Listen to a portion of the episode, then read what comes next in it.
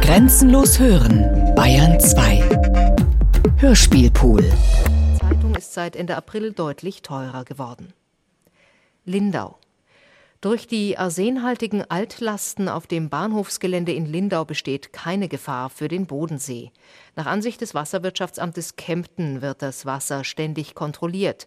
Das Landratsamt Lindau und die Bahn hatten den Bericht des Bayerischen Rundfunks bestätigt, dass Schadstoffe im Boden das dortige Grundwasser kontaminierten. Das Trinkwasser sei jedoch nicht betroffen. Das Wetter in Bayern. In der Nacht von Norden her aufklarend, Tiefstwerte zwischen 8 und 3 Grad. Morgen überwiegend sonnig, ab Mittag im Südosten Schauer möglich, Höchsttemperaturen 16 bis 21 Grad. Die weiteren Aussichten am Sonntag und am Montag meist freundlich, Noch maximal vier Sekunden. 17 bis 21 Grad. Es ist 21.05 Uhr. Bayern 2. Hörspiel Artmix.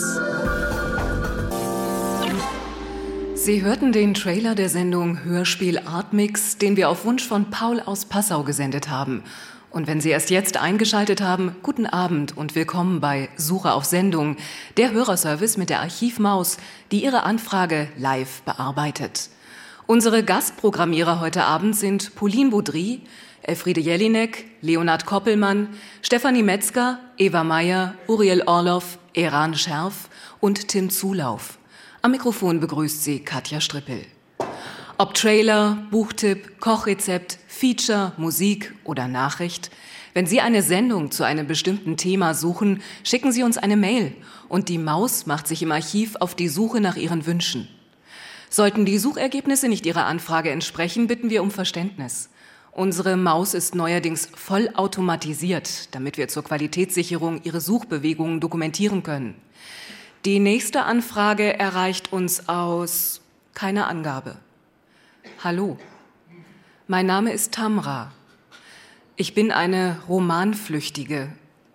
Ich wurde von der Schriftstellerin Jacqueline Kahanow erfunden, aber nie zu Ende geschrieben.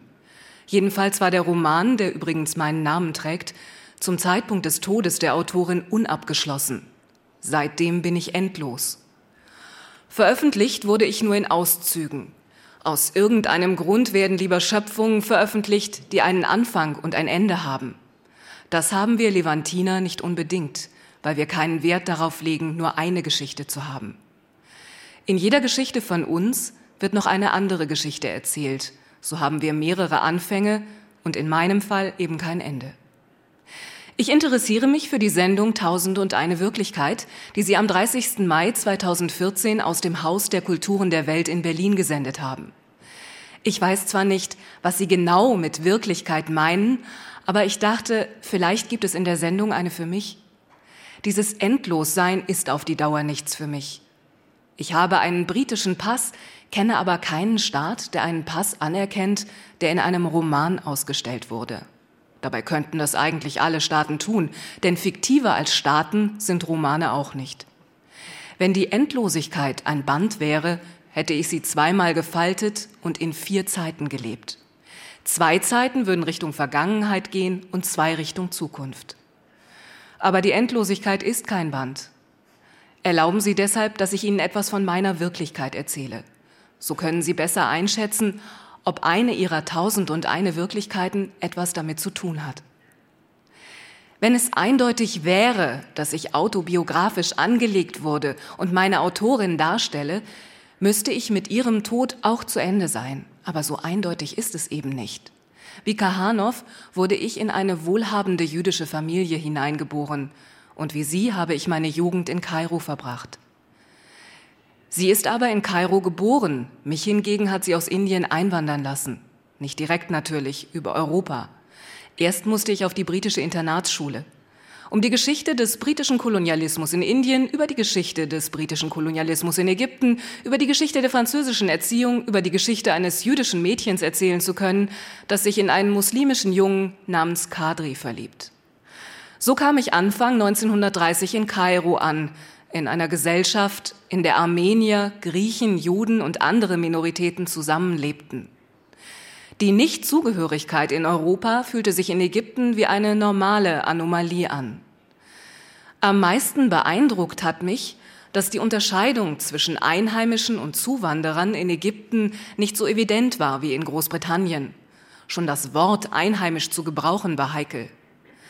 Wir Migranten begegneten uns im Winter beim Konzert des von Toscanini dirigierten Palestine Philharmonic Orchestra oder bei einer italienischen Oper in dem von Ismail Bascha gebauten Opernhaus. Selbstverständlich hatten wir zuvor bereits Prousts Beschreibung eines Opernbesuchs in Auf der Suche nach der verlorenen Zeit gelesen. Letzten Endes waren wir Europäer. Auch wenn die Kolonisatoren uns für Imitatoren der europäischen Kultur hielten, die sie ausschließlich für sich beanspruchten. Dieses Leben in Abendkleidung und im Luxus der menschenfreundlichen Gefühle machte aber keinen Sinn, solange wir die Wirklichkeit der arabischen Bevölkerung ignorierten. In einem der Romankapitel fahre ich mit der Familie meiner Freundin Gina Viterbo nach Alexandria in die Sommerfrische. Dort lässt Kadri in mir Bilder von der Gesetzlosigkeit der Begierde entstehen, doch ohne ihnen eine Realität folgen zu lassen. Gina sagt, dass sie sich nur deshalb zurückhält, weil er mich liebt und achtet.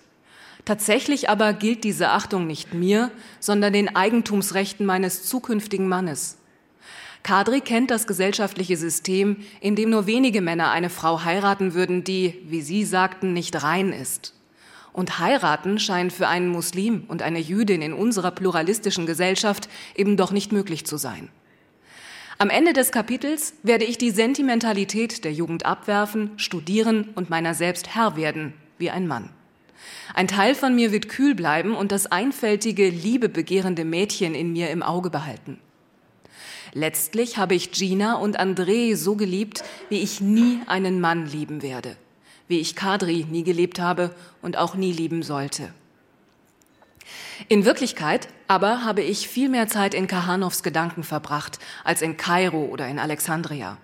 So stellte ich fest, dass die Autorin Fragmente aus ihrer Biografie in mich eingearbeitet hat, die sie auch in Reportagen integrierte. Ob ich wirklicher werde dadurch, dass Teile von mir in der Presse auftauchen? Wäre ich nicht besser dran, hätte ich begriffen, dass ich keine reale Person bin, sondern die Coverversion eines Gedankens? Das Tolle an Kahanows Gedanken ist aber, dass es dabei nicht um Wirklichkeit oder noch mehr Wirklichkeit geht, sondern dass Fiktionen, die in einer Wirklichkeit erzählt werden, zu dieser Wirklichkeit gehören. Während Kahanow an mir gearbeitet hat, schrieb sie auch eine Science-Fiction-Parodie über Polygamie und Fortschrittsglauben, einen Essay über Pornografie, Puritanismus und die Atombombe sowie die Frau als Clockwork Orange über den Film von Stanley Kubrick. Manchmal kreuzten wir in Kahanows Gedanken zur gleichen Zeit. Ich, die Clockwork Orange Frau, Scheherazade und Barbarella. So lernte ich sie kennen. Ich habe es genossen. Jede von uns hatte eine andere religiöse Zugehörigkeit, kam aus einer anderen Zeit und stammte aus einer anderen Feder. Das Ende der Clockwork Orange Frau kann ich mir für mich nicht wirklich vorstellen. Ein Körper wie die Skulptur der nackten Frau, die in Clockwork Orange an der Bar steht und als Zapfhahn dient, will ich nicht. Kahanow sah darin die karikatureske Verschmelzung der fürsorglichen Mutter mit der vulgären Sexarbeiterin. Die zwei Figuren, welche die männlich-christliche Seele plagen. Als ich Barbarella kennenlernte, fragte ich mich, ob ich meine Fortsetzung im Weltraum anstreben sollte. Denn mir war klar, sollte mir die Flucht aus dem Roman je gelingen, wird es nicht mehr der alte levantinische Raum, sondern ein zukünftiger sein, der mich aufnehmen wird. Doch Barbarella kursierte in Kahanows Gedanken als Bild eines Weibchens, das in der zukünftigen Welt männlicher Wissenschaft eine fragwürdige Rolle zugeschrieben bekommt. Eine gefangene Sirene im figurbetonten Weltraumanzug und mit langen Haaren, die ins Getriebe kommen und Probleme schaffen, die er aber auch noch lösen wird. Als Barbarella Scheherazade fragte, wie sie ihren Tod über tausend Nächte hinauszögern konnte, sagte diese salopp, einen Mann musst du dazu bringen, an seiner Männlichkeit zu zweifeln. Der innere Konflikt ist das Mittel, um äußere Machtverhältnisse zu destabilisieren. Es gelang ihr, in das Bewusstsein des Königs mit dem Gedanken einzudringen, dass männliche und weibliche Charakterzüge in jedem Geschöpf vorhanden seien und der Ausgleich dieser Charakterzüge von Frau und Mann gleichermaßen schwer zu erreichen sei. Im Westen galten Scheherazades Geschichten lange Zeit als orientalisch. Hat wirklich niemand vor Kahanow gemerkt, dass diese Geschichten sich vor dem historischen Hintergrund der christlichen Kreuzzüge abspielen? Sie sind nicht nur ein Dokument für die sexuellen Beziehungen zwischen Angehörigen, äh, Angehörigen unterschiedlicher Gesellschaftsklassen, sondern auch unterschiedlicher Religionen. So lernte ich Scheherazade von einer ganz anderen Seite kennen. Sie war nicht nur die große Erzählerin aus Tausend und einer Nacht, sondern eine Frau, die mit ihren männlichen Charakterzügen gegen ihre Weiblichkeit ankämpft. Ihr Geheimnis ist eigentlich die Zeit. Das Intervall zwischen historischen und mythischen Ereignissen macht ihre Wirklichkeit aus. Verstehen Sie jetzt, warum ich nicht mehr endlos sein möchte? Fehlermeldung. Danke dir, Tamra, für deine Anfrage. Leider zeigt mir die Maus zunächst eine Fehlermeldung. Ihr Wunsch enthält Widersprüche. Das Zeitfenster für Ihre Suchanfrage kann nicht bestimmt werden. Möglicherweise läuft die Sendung Tausend und eine Wirklichkeit gerade noch. Das Archiv enthält nur Beiträge, die mindestens eine Sekunde alt sind.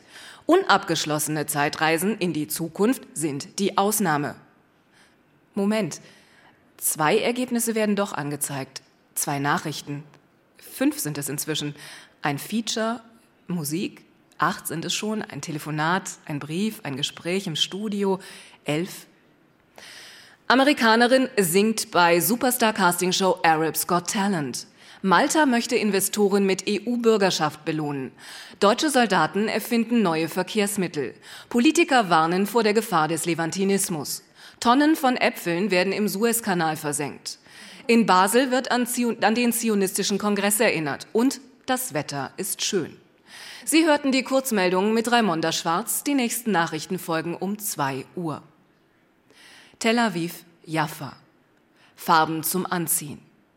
Wenn er groß ist, will er Erfinder sein, teilt ein israelisches Kind namens Joel in einer Geschichte mit, die in einer Reportage in der israelischen Frauenzeitschrift Ad erzählt wird.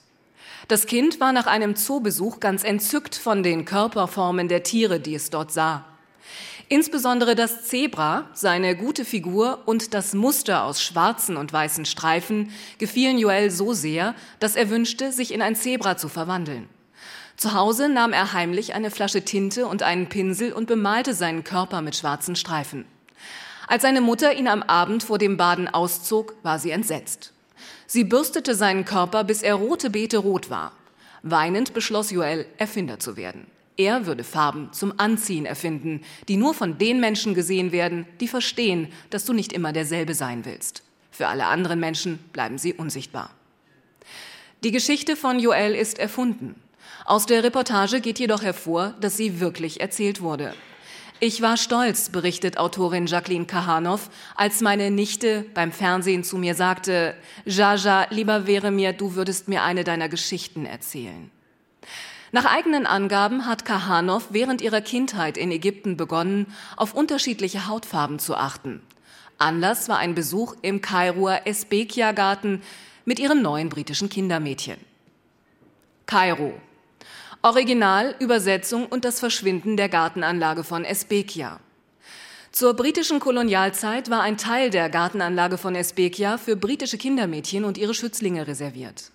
Vermutlich war dies der Ort, an dem Jacqueline Kahanow auf den Gedanken kam, dass ihre Kindheit von britischen Kindermädchen ähnlich besetzt war wie Ägypten von britischen Soldaten. Kahanow berichtet von dem Besuch in Esbekia in der hebräischen Übersetzung ihres Essays Kindheit in Ägypten. 2013 wurde die englische Originalfassung veröffentlicht. Der Besuch in Esbekia, eine Urszene für Kahanows politisches Denken, kommt darin nicht vor. Was in die Gartenanlage nicht hinein durfte, spielte sich draußen ab, am Zaun. Dort blühte der älteste Büchermarkt Kairos, genannt Esbekia-Zaun. Max Rodenbeck zufolge konnte am Esbekia-Zaun ein armenisches Handbuch für Bodybuilding neben Tausend und einer Nacht auf einer Partitur von Puccini liegen. Laut Planetware, deinem grenzenlosen Führer durch die Welt, wurde die Gartenanlage 1870 unter der Leitung des Pariser Gartenarchitekten Jean-Pierre Bayré de Champs gebaut.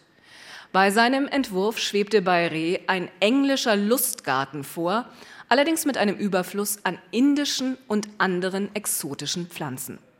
Ob die lokale Bevölkerung die indischen Pflanzen tatsächlich als exotisch empfand, ist unbekannt. In ihrer Blütezeit zwischen den zwei Weltkriegen wurde die Anlage zum Synonym für lasterhaften Lebenswandel, berichtet Ahmad Amin, Autor des Wörterbuchs Ägyptische Folklore. Inzwischen wurde die Gartenanlage teilweise vom Tahrirplatz verdrängt.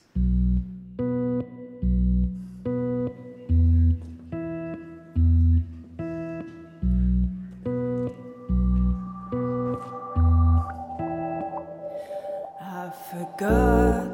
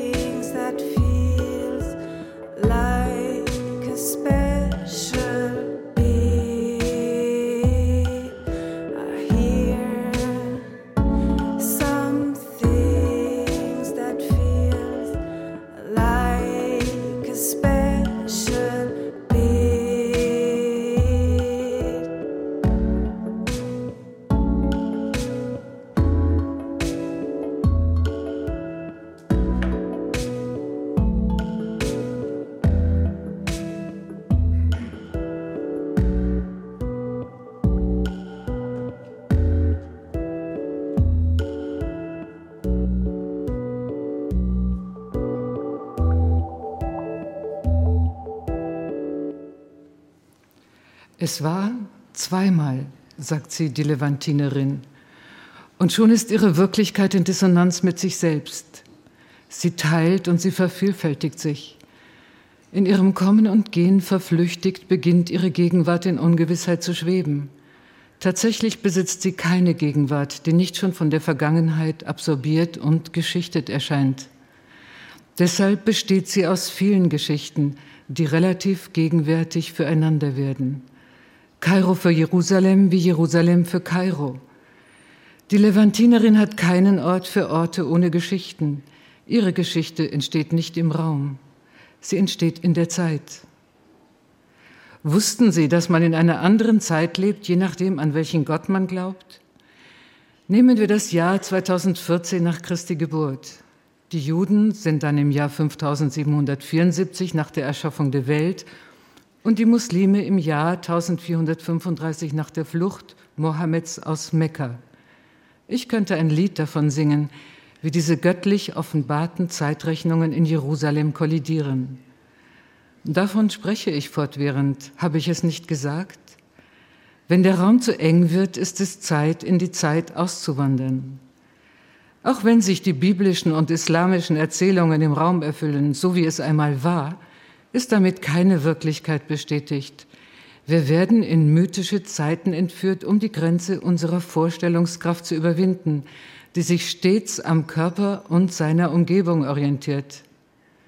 Stellen Sie sich also vor, wir könnten diese Grenze chronopolitisch überwinden und im Zusammenleben der Zeiten ihr unzeitgemäßes und nicht eingelöstes aktivieren, statt sie geopolitisch zu vereinnahmen. Solange wir mit dem Raum rechnen, bleiben wir auf seinen Inhalt fixiert. Die Grenze ist aber eine ganz andere Sache. Sie stürzt uns in tausend und eine Wirklichkeit. Das ist nicht die unerforschliche Wirklichkeit Gottes jenseits von Zeit und Wandel. Denken Sie an die Art und Weise, wie wir ihn seit Urzeiten bis in die Gegenwart angesichts unserer Gefährdung in der Welt wahrnehmen und verändern. Das Gottesbild einer Generation kann schon in der nächsten abgelöst sein. Gott ist keine starre Vorstellung und auch nicht der authentische Gott der Juden, Christen, Muslime. Er ist ein Spektrum teils widersprüchlicher, teils sogar einander ausschließender Bedeutungen, die wir im Austausch mit mythischen Erzählungen für unsere Welt in Geboten pragmatisieren. Wäre der Gottesbegriff nicht so flexibel gewesen, hätte er sich nicht durchsetzen und zu einer der großen Ideen der Menschheit werden können. Die Unflexibilität der Fundamentalisten leugnet diese Geschichte. Sie bestreitet, dass Geschichte im Gottesbegriff überhaupt eine Rolle spielt. Oder sollte ich hier besser von Geschichtlichkeit sprechen? Dann wäre der Atheismus nicht Abfall von Gott. Er wäre Übergang zu einer neuen Vorstellung von Transzendenz, weil die alte den zeitgenössischen Problemen nicht mehr gewachsen ist.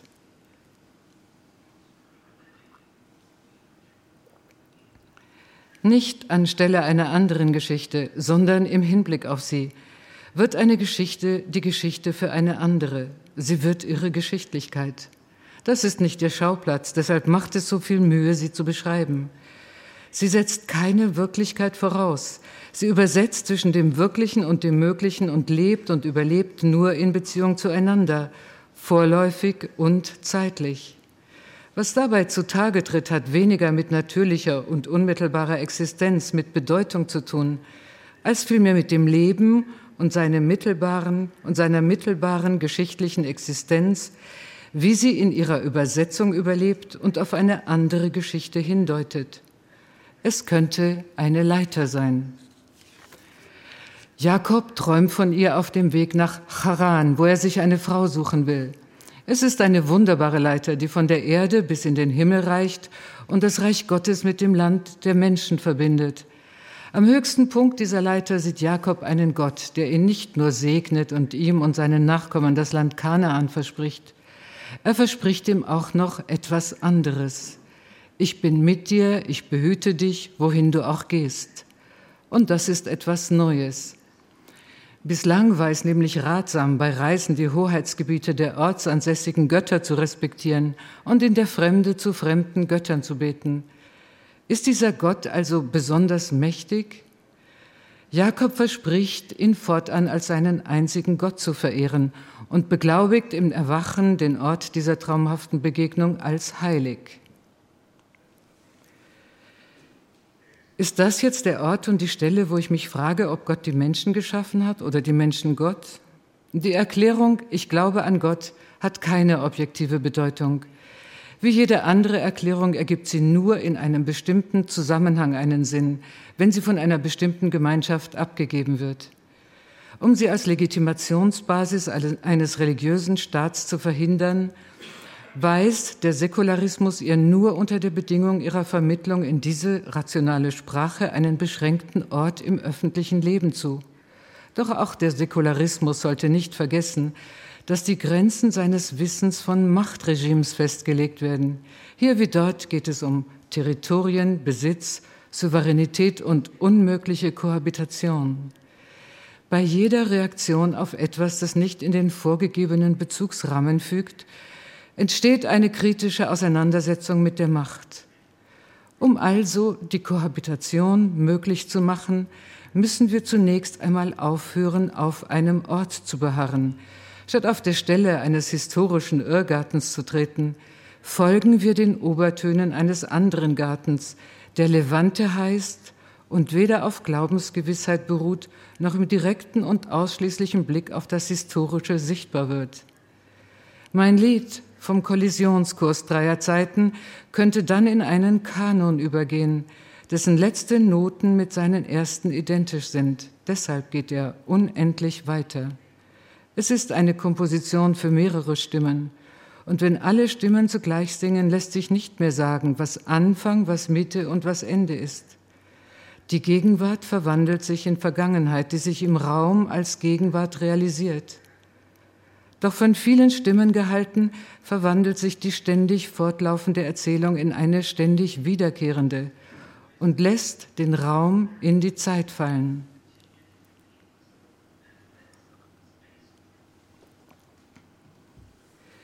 Wir träumen von einer Leiter, die bis ins Erdinnere reicht und sich in den Wolken verliert. Und wir gewinnen das Bild einer Kollektiverfahrung, die sich auf den Sprossen einer Leiter zwischen Wirklichkeit und Möglichkeit bewegt.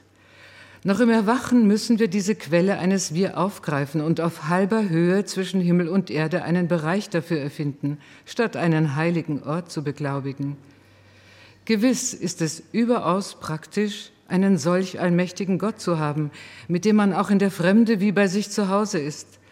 Doch ist der Preis ziemlich hoch. Fürchtet also jetzt den Herrn und dient ihm in vollkommener Treue. Und dann die Abspaltungen und erbitterten Kämpfe, nicht zu reden vom vorprogrammierten Konflikt zwischen partikularistischer Religion und universalistischem Humanismus. Und wo bleibt die Frau, zu der Jakob so träumend unterwegs ist und bereits über zukünftige Nachkommen verfügt. Sie bleibt latent und ist, wenn dann zweimal, eine Bedrohung des linearen Zeitlaufs von Fortschrittsglaube und Glaubensgewissheit, wie wir noch sehen werden. Wie Jakob träumt auch die Levantinerin Jacqueline Kahanow von einer Leiter. Sie schreibt einen Roman, der Jakobsleiter heißt, und übersetzt, was dieser Traum zugleich zerstört und lebendig in unserer Gegenwart erhält. Die levantinische Option für ein Zusammenleben der Zeiten zwischen Himmel und Erde, das weder real noch fiktiv ist, sondern sich real erfindet. Auch als Journalistin verzichtet Kahanow auf das Angenehme des Dokumentarischen, nämlich, dass man weiß, wer man ist und was man beschreibt.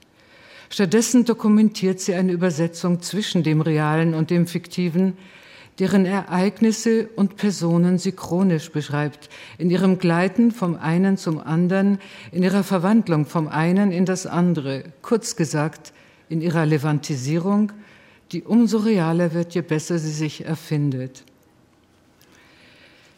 Wie Jakob ist auch der Levantiner einer, der Auszug, vielleicht nicht gleich auf der Suche nach einer Frau, denn er will Handel treiben. Er ist der Nachfahre europäischer Kaufleute aus Genua oder Venedig und bereits seit byzantinischer Zeit im östlichen Mittelmeerraum zu finden. Oder ein Angehöriger der Autochtonen in Konstantinopel und Kleinasien zur griechischen und armenischen, in den arabischen Küstenstädten zur arabisch-christlichen und jüdischen Minorität gehörenden Gruppen. Die Levante ist also minoritär und heterogen. Was sie verbindet, ist ein soziokulturelles, urbanes Milieu, traditionell durch die französische Sprache geprägt und in kreativem Austausch mit seiner Umgebung. Nicht engherzige, sondern weitherzige Interpretationen der Traditionen sind ihre Sache, die deshalb nichts ausschließen muss. Ihre fluktuierenden Volkssplitter sind nur prekär im Raum verankert, ein Mosaik, an dem sich Nationalisierung und hegemoniales Streben reiben. Hören Sie dazu folgende Geschichte, aus der Zeit nach 1948 in Israel, die uns Avishai Margalit berichtet.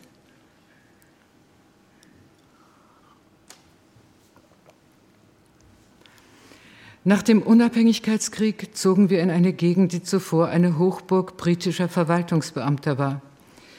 Unsere nächsten Nachbarn wirkten ganz vertraut, braun gebrannt in kurzen Hosen und Sandalen. Sie waren Kibbutzniks, die in sozialistischen Jugendbewegungen missionierten. Doch der jüdische Nachbar eins weiter sah schon ganz anders aus. Selbst am heißesten Tag des Jahres trug er Anzug und Krawatte. War schon seine Anzugsammlung beeindruckend, so war seine Sammlung von Handschuhen noch erstaunlicher. Eines Tages hörte ich zwei der Kibbutzniks über unseren außerordentlich gut gekleideten Nachbarn reden. Er ist der mandatorische Typ, sagte der eine. Ja, ja, total levantinisch, sagte der andere. Weil ich da etwas Nachhilfe brauchte, fragte ich meine Mutter. Nun, sagte sie, der Mann ist von Aleppo und Aleppo ist sozusagen die nördliche Hauptstadt der Levante. Deshalb spricht er so gut Französisch und selbstverständlich Arabisch. So viel zum Levantinischen. Was das Mandatorische betrifft, so spricht er außer Französisch und Arabisch auch noch fließend Englisch und war unter dem britischen Mandat Empfangschef im King David Hotel. Das erklärt seine Art, sich zu kleiden. Wahrscheinlich aber wollten die Kibbutzniks damit sagen, dass er kein unserer ist. Nie konnte sich meine Mutter verkneifen, diesen jiddischen Ausdruck in ihr Hebräisch einzuschmuggeln. Er bedeutet, er ist keiner von uns. War der Levantiner im jungen Nationalstaat also zum Klischee für das andere geworden?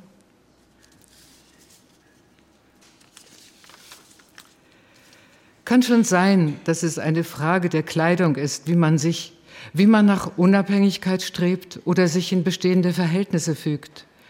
Doch ist damit jene Äußerlichkeit angesprochen, die sich als Fremdwort in die Sprache schleicht, besonders wenn es die sich als Fremdwort in die Sprache schleicht, die es zu sprechen gilt, um einer von uns zu sein. Besonders wenn es darum geht, ein Unserer zu sein, passen mandatorischer Typ oder Levantiner wie ein Handschuh aus dieser wundervollen Sammlung, die das Feld einer Übersetzung ist, die uns nicht nach gemeinsamen Attributen versammelt, sondern in unserer Verschiedenheit. Statt von einem Mosaik spricht Kahanow deshalb lieber von einem Prisma, dessen viele Facetten in den scharfen Kanten von Differenzen zusammenfinden, die je nach ihrer Position im Raum-Zeit-Kontinuum das Licht reflektieren oder brechen. Das Wort Levante beinhaltet den Fleck eines Kontinuums, doch gibt es da einen blinden Fleck, den Verlust einer angestammten Position im Raum. Er reflektiert einen Fehlanschluss in der Zeit und öffnet sie auf ihr eigenes Kontinuum.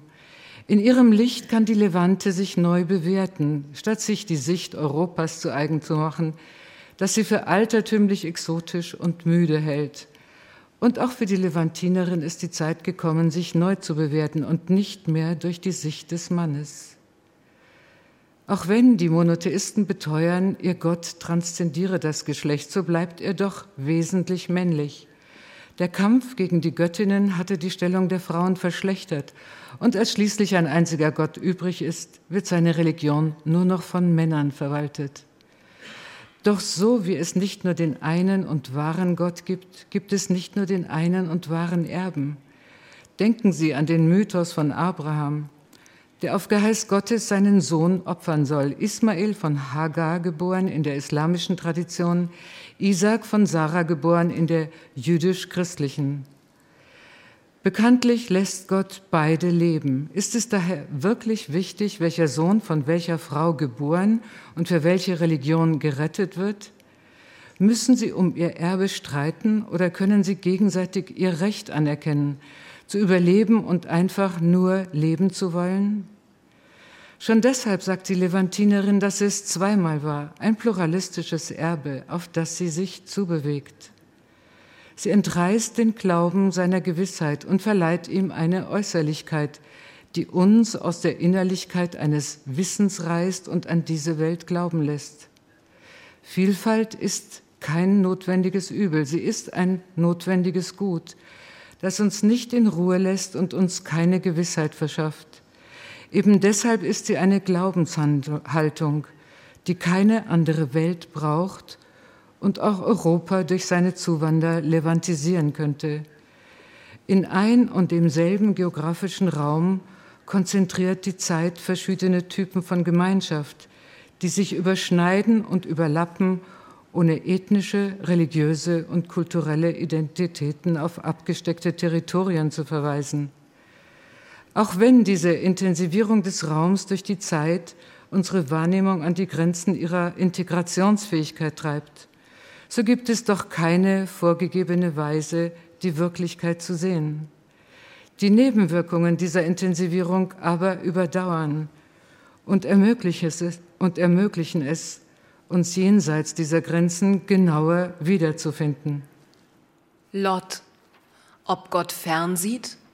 Davor fürchtet sich ein Engel, der dem Himmel entflohen und im israelischen Flughafen Lot gelandet ist. Ich möchte nicht, dass Gott denkt, ich wäre aus dem Himmel geflohen, sagt der Engel in einer Reportage der Autorin Jacqueline Kahanow. Ihr Bericht von einem Familienbesuch aus dem Ausland bringt Frauen aus drei Generationen zusammen. Großmutters Lieder aus der Zeit nach dem Ersten Weltkrieg in Tunesien und das feministische Buch Es war zweimal der französischen Schwestern Benoit und Flora Gros bestimmen ebenso das Gespräch wie das Bedürfnis nach einem Generationenwissen im Zeitalter der Fernsehkultur. Das ist die Wirklichkeit, die dem kleinen Engel geboten wäre, verließe er den Flughafen. Aus dem Himmel auszuwandern hat er aber nicht vor. Er will sich lediglich die Erde und ihre Bewohnerinnen ansehen. Da er direkt vom Himmel herabstieg, trägt er keinen Pass bei sich. Ein Polizist, dem er auffällt, versucht ihn festzunehmen, doch der Engel kann rechtzeitig entwischen. In der Annahme, seine Flügel wären aus Gold, Silber und Platin, verlangt ein Zollbeamter Einfuhrsteuer von ihm. Doch sind die Flügel aus Sternenstaub, Mond und Sonnenstrahlen gesponnen. Ein Fernsehjournalist, der gerade in der Nähe ist, begreift plötzlich, dass es sich hier um einen echten Engel handelt und packt seine Kamera aus. Einer Augenzeugin zufolge ruft der Engel ihm zu, Gott wird mein Bild im Fernsehen sehen. Ich möchte nicht, dass er denkt, ich sei aus dem Himmel geflohen. Auf die Frage des Journalisten, ob Gott nicht eh alles weiß, entgegnet er, oh, manchmal übersieht er das, was direkt vor seiner Nase geschieht. Die Nachricht, dass Gott fernsehen kann, löste Spekulationen über das himmlische Medienverständnis aus. Gewarnt wird vor dem Entwicklungspotenzial eines geschlossenen Himmel-Erde-Systems für die Zukunft der Videoüberwachung der europäischen Mittelmeerküsten. Nach Angaben der israelischen Grenzkontrollbehörde konnte der Engel keine Religionszugehörigkeit nachweisen. Wäre er jüdisch gewesen, hätte er einreisen dürfen und nach israelischem Gesetz auf der Stelle eingebürgert werden können. Das Gesetz räumt selbst Juden, die nie in Palästina gelebt haben, das Recht auf Rückkehr ein. Bekanntlich wurden jüdische Flüchtlinge, die während des Dritten Reichs einen Zufluchtsort suchten, von mehreren Staaten abgewiesen. In Deutschland regelt seitdem der Begriff der historischen Verantwortung die Beziehung zu Israel und zu Flüchtlingen jüdischer Herkunft. Einen erweiterten Verantwortungsbegriff, der auch nicht-jüdische Flüchtlinge einschließt, haben die Ereignisse des Zweiten Weltkriegs nicht bewirkt. Euronews. Deutschlands Außenpolitik in historischer Verantwortung macht Schule. Anstelle einer Erweiterung des Begriffs der historischen Verantwortung auf nichtjüdische Flüchtlinge schlägt derzeit Spanien eine Ausdehnung auf die Vergangenheit vor. Mehr als 500 Jahre nachdem sie aus ihrer spanischen Heimat vertrieben wurden, könnten mehrere Millionen sephardischer Juden einen spanischen Pass erhalten. Madrid möchte ihnen mit diesem neuen Gesetz den Zugang zur Staatsbürgerschaft erleichtern. Ungeachtet religiöser, ethnischer oder sprachlicher Zugehörigkeit diskutiert Malta ein Gesetz zur Vergabe der Staatsbürgerschaft an ausländische Investoren. Damit möchte Malta das in der EU bereits praktizierte Passgeschäft mit einzelnen Personen legitimieren, die als Belohnung für besondere Leistungen eingebürgert werden. Die EU-Kommission und das Europaparlament werfen Malta vor, die EU-Staatsbürgerschaft verkaufen zu wollen. Ob das Europaparlament bei der Gelegenheit das Modell Nationalstaat und seine Folgen für Staatenlose diskutieren will, ist unbekannt. Presse. Politiker warnen vor der Gefahr des Levantinismus. Der westliche Nationalstaat mag modern und fortschrittlich sein, doch global gesehen ist er obsolet geworden, bemerkt Jacqueline Kahanow 1968. Während Europa sich vereinigt, setzen europäische Minoritäten wie Basken, Waliser und andere ihre kulturelle Autonomie gegen den alles umfassenden Nationalstaat durch. Darüber hinaus entstehen infolge von Immigration nach dem Zusammenbruch der europäischen Kolonialherrschaften neue kulturelle Minderheiten wie Pakistanis, Westinder, Vietnamesen und Algerier. Ähnlich wie die jüdischen Minoritäten in Europa vor dem Zweiten Weltkrieg entsprechen diese Minoritäten dem levantinischen Modell. Sie haben keine territorialen Ansprüche und kein Interesse, sich in einer Leitkultur aufzulösen. In Wirklichkeit, schließt Kahanow, ist der westliche Nationalstaat bereits levantinisiert. Was es für eine Nation bedeutet, levantinisiert zu werden, fragt Gil Hochberg in der Zeitschrift Boundary 2. Nach der ersten Einwanderungswelle marokkanischer Juden nach Israel zitiert Haaretz einen französischen Diplomaten, der anonym bleiben möchte. Die Immigration von bestimmtem menschlichem Material zieht die jüdische Nation herunter und führt sie in einen levantinischen Albtraum. Manchester Daily klagt den israelischen Premierminister an, er würde die junge Nation in den Levantinismus stürzen. Der Spiegel berichtet, dass Israelis europäischer Herkunft sich von der in Anführungsstrichen Gefahr des Levantinismus bedroht sehen und ihre zurückgebliebenen Glaubensbrüder im Schnellverfahren assimilieren wollen. In dieser Zeit, Anfang der 1950er Jahre, entwickelt Kahanow ihre levantinische Option. Indem sie sich den Begriff Levantinismus wieder aneignet, transformiert sie ihn zum sozialpolitischen Modell einer Minoritätengesellschaft. Ein Levantiner ist jemand, der in der Lage ist, durch die äußerlichen Formen einer bestimmten Nationalität, Religion oder Kultur zu gehen, ohne sie tatsächlich zu besitzen, sagt der britisch-libanesische Historiker Albert Hourani. Britische und französische Kolonisatoren in Nordafrika hingegen bezeichnen mit Levantinismus den Fehlversuch der Kolonisierten, die europäische Kultur zu imitieren. Grüße, Herr Koppelmann. Ich freue mich, dass unser Telefonat klappt. Ich rufe Sie an, weil ich im Grunde mit Ihnen nochmal über die Hörspielproduktion von Die Schutzbefohlenen von Elfriede Jelinek sprechen möchte. Ja. Wenn man sich den Text nochmal anguckt, dann müssen wir, glaube ich, nochmal Fragen stellen, auch für die Hörspielproduktion. Elfriede Jelinek hat ja diesen Text in Bezug auf aktuelle tagespolitische Ereignisse immer wieder erweitert, Ja. überarbeitet und Ja. ergänzt. Müssen wir unseren abgeschlossenen Hörspieltext nicht auch wieder öffnen und aktualisieren? Tatsächlich ist ja das Thema nicht mit dem Hörspiel erledigt und abgeschlossen, sondern hat ja vielleicht überhaupt erst den Anstoß auch in mir, in, in dem Hörer hoffentlich auch irgendwie genommen, so dass man die weitere Entwicklung, die Fortschreibung, den geschichtlichen Prozess ja vielleicht auch weiter begleiten kann. Und, Und- vielleicht haben wir jetzt auch die Möglichkeiten zu so etwas, wenn wir nicht mehr an eine feste Sendestruktur gebunden sind, sondern einen internetbasierten, eine Hörspielmediathek haben, sowas fortzuschreiben. Ich hätte noch einen ganz konkreten Vorschlag, der einfach aktuell ist, dadurch, dass Elfriede Jelinek einen Teil von den Schutzbefohlenen für uns neu eingelesen hat, auch mit diesen Ja. erweiterten Textbausteinen. Und ich habe mir jetzt ganz konkret, weil wir ja auch immer in schnellen Reaktionen denken müssen, überlegt, ob wir nicht mit dieser Lesung oder mit Teilen aus der Lesung nicht arbeiten und die ins Hörspiel, was da ist, neu integrieren, und Integrieren. dadurch diesen Text wieder öffnen. Hier steht es geschrieben, in diesem heiligen Buch steht es geschrieben, ich bin Gott, dein Herr, nein, ich bin dein Gott, dein Herr, nein, der auch nicht, du sollst an einen Gott glauben, na ja, aber an welchen? Da ist einer, der uns in der Hand hat, der unser Fallen in der Hand hat und uns wohl auch selber fällt. Einer, gut.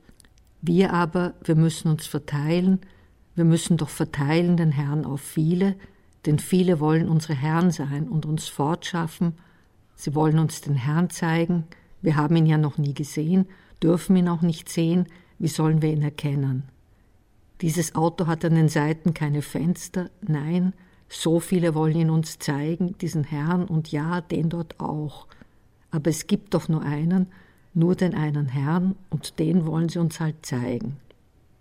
Wie soll der für alle reichen? Was sagt er? Haben Sie verstanden, was der gerade gesagt hat? Ich bin der Anfang, der schuf Himmel und Erde. Verzeihung, das Wasser natürlich auch. Das wird noch gebraucht. Das brauchen wir fürs nasse Grab, so wird es auch gern genannt von denen, die in Wegrichtung Ertrinken unterwegs sind, die schaffen das. Ach was, Frieden ist wichtiger als Schaffen, das ist unsere persönliche Meinung, denn sonst wird das Geschaffene ja wieder zu Klump gehauen, ist uns auch schon passiert, ist uns oft passiert in den Ländern, aus denen wir kommen, wo man uns umbringt, denn wer schafft, darf auch wegschaffen. Jeder soll sich seinen Dreck alleine machen und alleine wieder wegräumen, logisch. Das verstehen sogar wir, dass wir weggeräumt werden müssen, da wir uns, die Härte unserer Herren anklagend, selber mitgebracht haben, ein wenig geschleppt, ja, vielleicht hierher geschleppt, bis uns irgendwas wieder fortträgt, eine andere Flut, zu der wir dann selber wurden. Und oft haben wir uns sogar gut gekühlt, damit wir frisch ankommen und gleich loslegen können. Manche sind gar nicht mehr aufgestanden, wozu auch. Doch der Staat schützt die Rechte, alle allerdings nicht unsere. Der Staat macht eine gesetzliche Regelung, aber diese Regel trifft auf uns nicht zu. Wir gehören ja nicht zu ihm, diesem kostbaren Staat, den wir zufällig getroffen haben, doch auf uns trifft nichts zu, uns trifft man, aber es trifft auf uns nichts zu. Die öffentliche Hand, die schützt und nützt, in die beißen wir, das heißt, wir würden sie beißen, wenn wir sie je zu sehen kriegen würden, wenn sie einen Beitrag zu unserer Gesundheit leisten würde, falls wir verschimmeltes, abgelaufenes, verdorbenes Essen kriegen auf der Alm, der Sau, der Alm, der Alm. Aber bitte Entschuldigung, wir sind hier in einer Kirche. Nein, jetzt nicht mehr, wir waren es. Wir sind dort auch fast erfroren wie im Tiefkühlwagen, aber wir haben ihren Herrn nicht geschändet. Und wir haben ihm nicht geschadet, wir haben ihrem Gesundheitssystem nicht geschadet, wir haben niemandem geschadet und auch nichts gekriegt. Vielleicht haben wir einen Rasen beschädigt, doch wir haben ihrer öffentlichen Hand nicht geschadet. Wir haben nur genommen, was man uns angeboten hat. Dreck, Dreck, Dreck. Aber wir haben ihn gern, na ja, halbwegs gern genommen. Er kam ja von ihnen. Wir haben geklagt, aber wir haben den Dreck genommen. Es wurde uns ja nichts anderes geboten und wir haben gefroren, wenn seufzend der Wind durch die Rohre fuhr, Lispeln der Klage nicht ungleich, nicht aber Wärme. Fangen wir noch einmal von vorne an. Es hat gar keinen Sinn, wenn Sie Nein schreien. Wir fangen wieder an und wir werden ohne dies nirgendwo hinkommen. Zusammenhalt und Zusammenarbeit von der Basis bis zur Staatsspitze soll bestehen, soll bestehen. Hier steht's schon, hier besteht's schon, darauf bestehen sie. Von uns aus soll das alles gern bestehen. Das zeichnet dieses Land, diese Republik aus, ausgezeichnet. Es ist ein ausgezeichnetes Land. Das Wasser auch ausgezeichnet. Doch so viel davon haben wir wieder nicht, dass wir Menschen hineinlassen könnten in großer Zahl. Das geht nicht, da müssen die woanders hin, wenn sie das unbedingt wollen, wenn sie unbedingt weg wollen. Wir aber, wir aber. Kaum eingestiegen in die Vernunft, schon wieder unter Wasser dahintreibend und selber getrieben wie Tiere, eins folgt dem anderen, doch unseren Herrn wollen wir nicht folgen. Die kennen wir gar nicht, Wer im Moment unser Herr ist, wissen wir nicht, egal wir aber. Wir gehören nicht dazu, denn wir gehören keinem, wir gehören niemand, wir gehören nicht zum Gemeinwesen, wir dürfen keinen Beitrag leisten, wir sind für uns selbst verantwortlich, oh je. Nicht einmal für diesen Feuerlöscher sind wir verantwortlich, er ist ja auch gar nicht da. Was sollen wir machen, wenn wir verbrennen? Wir könnten nicht löschen, das ist schon oft ausprobiert worden, dass man da nichts mehr machen kann. Wir sind ja auch unverantwortlich, denn jemand anderen haben wir dafür nicht gefunden. Einen Unverantwortlichen finden Sie nicht. Einen Verantwortlichen, der sich so verantwortet, dass man es glaubt, finden Sie auch nicht. Wir hätten uns so gefreut, wir hätten uns gefreut wie ein Gott über die frisch erfundene Tonkunst oder den ganz neu erfundenen Frauenraub, wir hätten uns wahnsinnig gefreut, Wir leisten jeden Tag einen Beitrag, der in unserem Fleisch besteht, zum Glück nicht in dem, das wir bekommen. Wir wissen, sie wollen uns nichts rausschneiden, denn wo nichts ist, hat sogar der Kaiser sein Recht verloren. Ja, Ihr Herr Bundespräsident auch, kein Recht mehr, aber dafür haben alle immer Recht, alle außer uns. Wir sind viele, aber wir gelten wenig. Wir zählen wenig und zahlen auch wenig. Das bringt wenig Geltung und wenig Geld. Sie aber, Sie können zahlen, das haben Sie bewiesen, an einer, die floh vor gottloser Schmach, eine Kuh. Nein, das kann jetzt nicht stimmen, wurscht. Die floh halt vor irgendwas floh, diese Russin, die nicht Opel und nicht Bank herbeischaffen konnte, das eine nicht das andere, also die Bank nicht den Opel, nicht umgekehrt. Klar, der Opel kann nicht mit ihnen herumschaffen, der fährt, wohin sie wollen, und dorthin will auch er, doch da war sie schon Bürgerin, nicht die Bank, nein, die heilige, die herrliche Kuh, durch die Mitwirkung dieses Herrn wurde sie Bürgerin, ich schwöre, sie ist jetzt ihre Mitbürgerin, sie wäre in jedem Fall gekommen, sanft mit zauberischem Stabe dieser Staat ihre schmachtenden Augen berührt, und schon war sie eine der ihren. Die ist zum Eingriff bereit, sie zum Eingreifen. Notfalls auch in diese Kirche, genau, ganz genau wie die wunderbare, gut behaarte, gut gestimmte Sängerin, herrlich gekleidet immer, kostbar geschmückt, ja, das ist eine, die es nicht nötig hat, Stimmgabel zu werden, weil sie die Gabe der Stimme bereits besitzt. Die muss nicht die Gabel machen, nicht die Beine breit für jeden, der ihr ein Kurzvisum erteilt, eine Arbeitserlaubnis, der muss man keine Erlaubnis erteilen, die muss man bitten, auf Knien bitten, weil sie die Gabe dieser einmaligen Sopranstimme besitzt, die sie schon so lang gesucht haben. Es gab sie ja nur einmal. Nein, wo denken Sie hin? In Ihrer Handtasche finden Sie sowas nicht. Nichts hemmt plötzlich diese Stimme, die trotz jeder Betäubung, das hört man, die wird nur kräftiger dadurch. Keine hat mehr Stimme, keine gibt mehr Stimme, es gibt überhaupt keine Stimme neben ihr und auch wir bekommen nicht Sitz, nicht Stimme hier. Überhaupt keine, nicht mal eine schwache. Wir hätten vielleicht eine Stimme gehabt, aber jetzt ist sie weg, wir hatten sie schon fast, doch das weiß keiner so bekommen wir auch keine dazu, keine zweite Stimme zu der, die wir schon haben. Keinen Sitz, keine Stimme.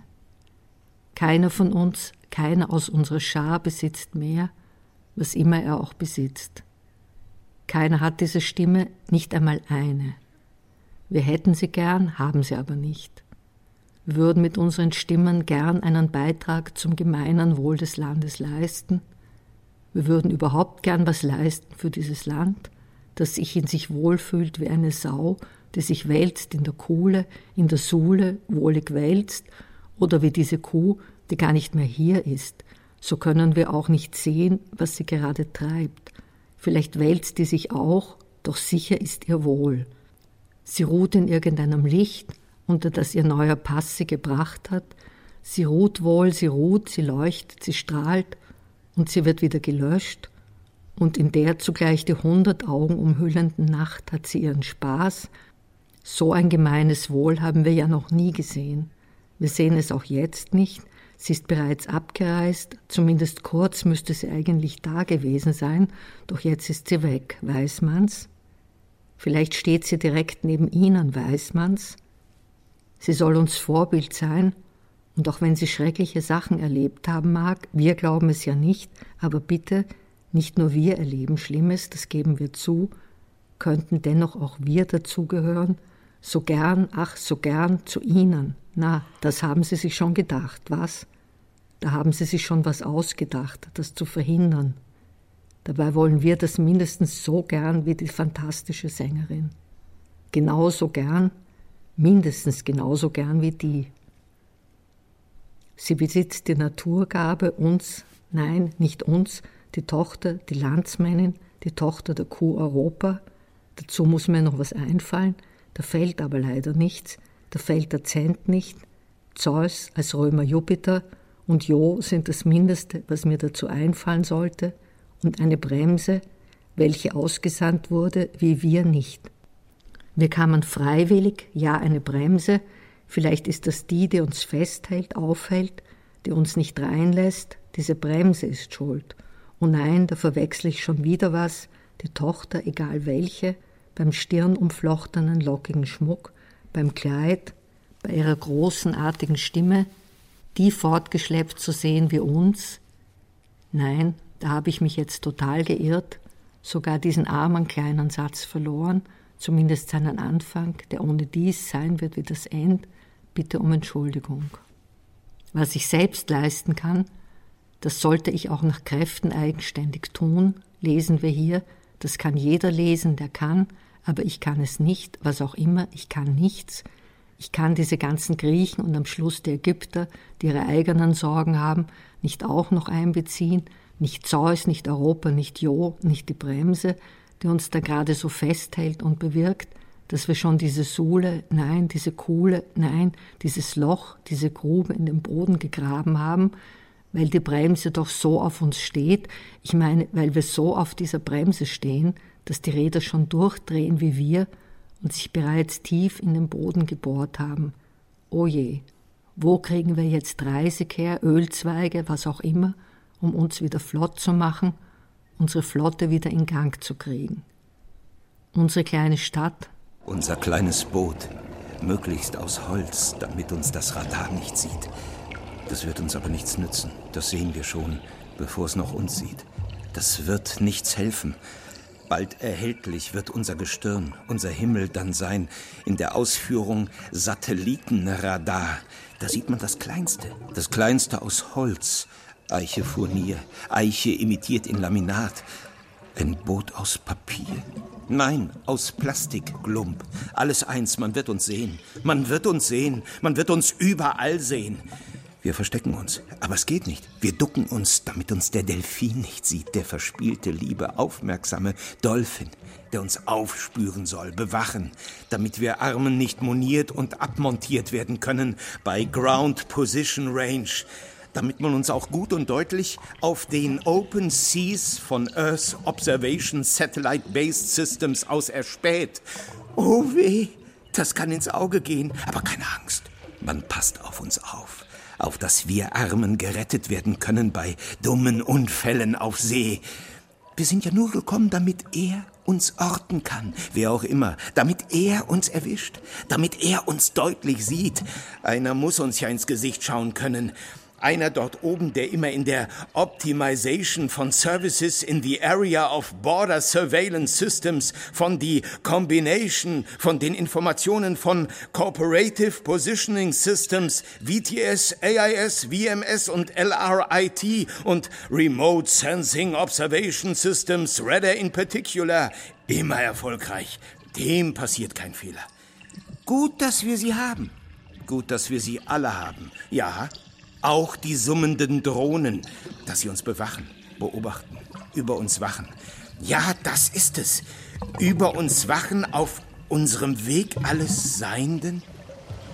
Das Meer hat keinen Seier für unser Sein.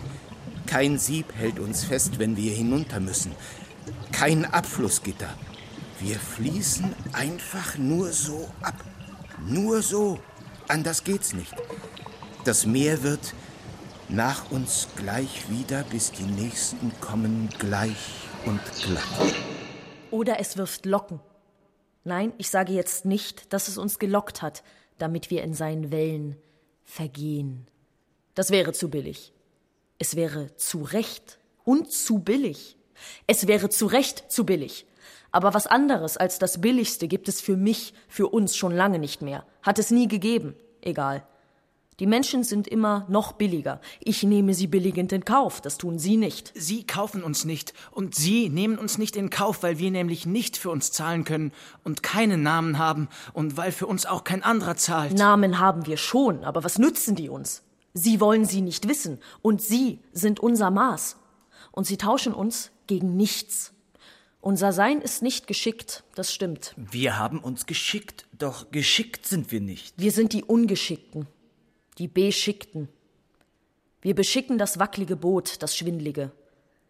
Ja, so viele von uns werden nie ankommen. Fremde für Fremde, Maß für Maß. Taschenlampe für Nacht. Wir sind Ja. von der Lesung übergegangen ins ins Hörspiel. Hörspiel, ja. Wie ist das für Sie? Ist das eine Option? Jetzt äh, ist mir das ein bisschen zu inhaltsbezogen, äh, denn für mich wirken auch die Texte von Elfriede Jelinek über das konkret Inhaltliche hinaus in Paraphrasen, also die einerseits erst einmal natürlich ein, eine Musikalität besitzen, eine rhythmische Struktur und äh, Melodie, so dass ich auch versuche eigentlich bei einer Montage ihrer Texte eben genau diese Momente aufzugreifen. Also ich äh, würde es einfach so sagen, Elfriede Jelinek ist jetzt nicht nur ein Nachrichtenticker, der jedes Mal auf neue Bewegungen reagiert, sondern eine künstlerische Filterung vornimmt und dort auch mit unterschiedlichen Gestaltungsmitteln arbeitet. Also Eine Prozessualität zuzulassen, also offene Strukturen? Das finde ich, finde ich richtig und gut. Also zu sagen, wir, wir lösen einfach dieses Momentum Kunst auf, das halt eben passiert dadurch, dass man einen vorgeschriebenen Produktionsprozess begeht und sagt, das ist eine Momentaufnahme eines Prozesses, der sich verästelt und erweitert, der aber trotzdem, glaube ich, also um es von der rein inhaltlichen, also von dem Nachbeten von Nachrichten, die uns auch nur ein Surrogat von Informationen geben. Also wir glauben, dass wir darüber vollständig informiert sind, aber es ist noch gar kein Reflexionsprozess eingeleitet dabei.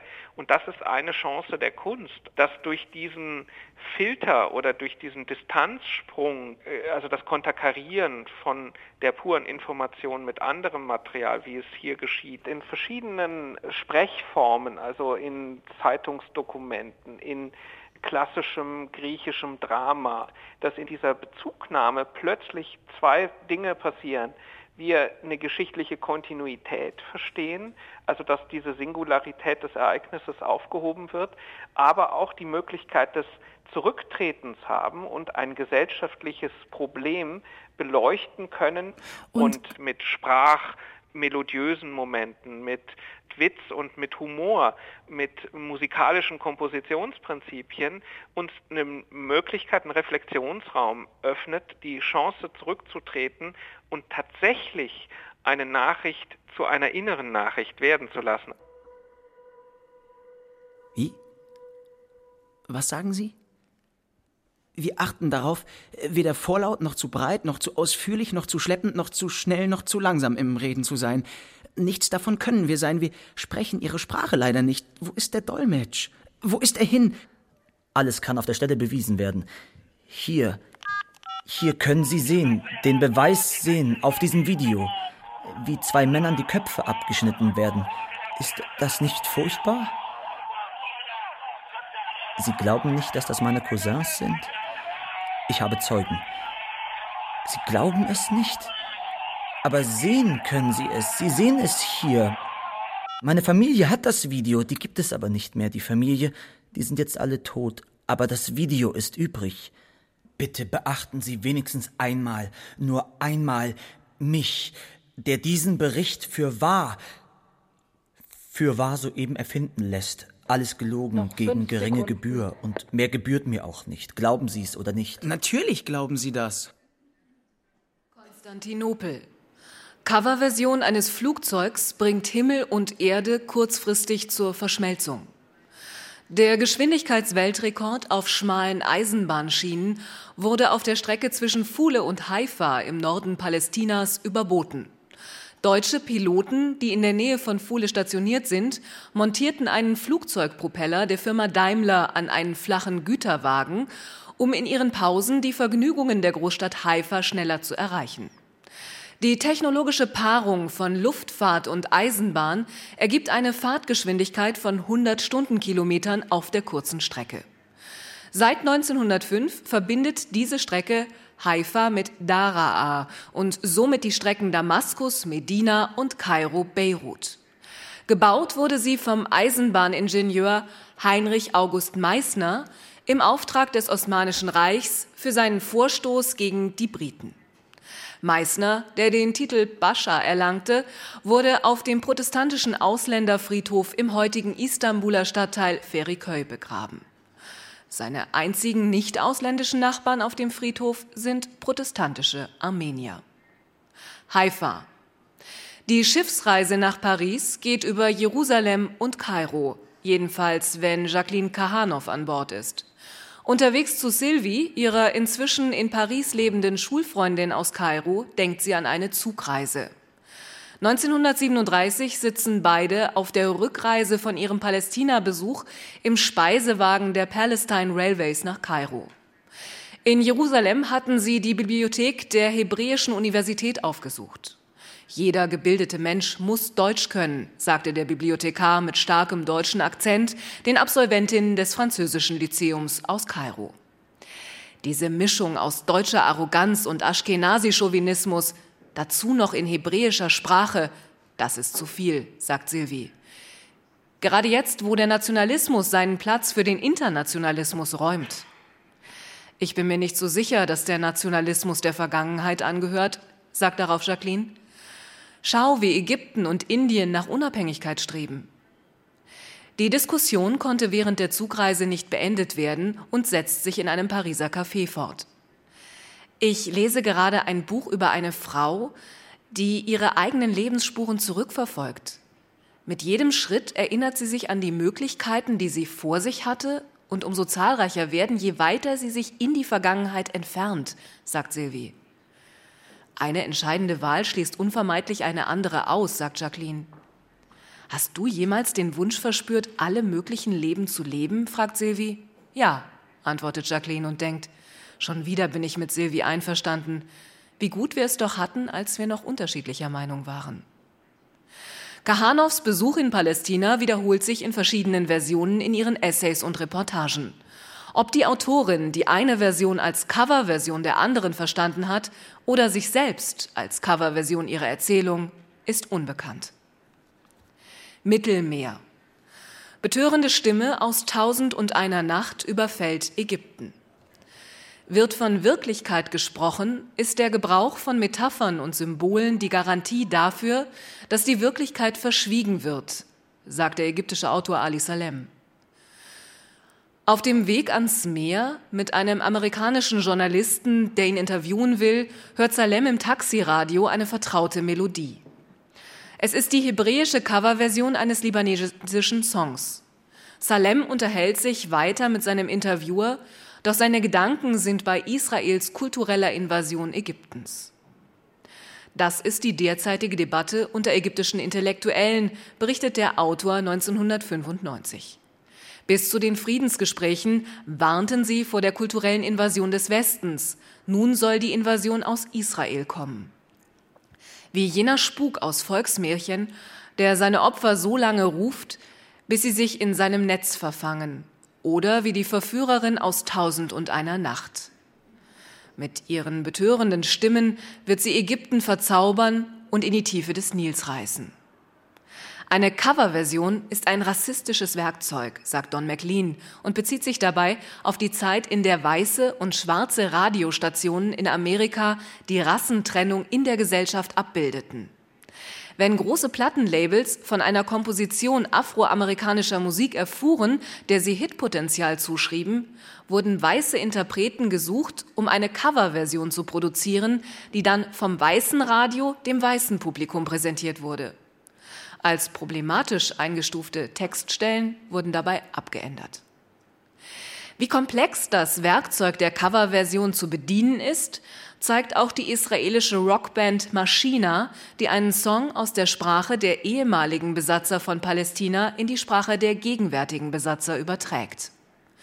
Aus dem englischen Nachtschiff nach Kairo der Band Madness wurde 1985 der hebräische Nachtzug nach Kairo.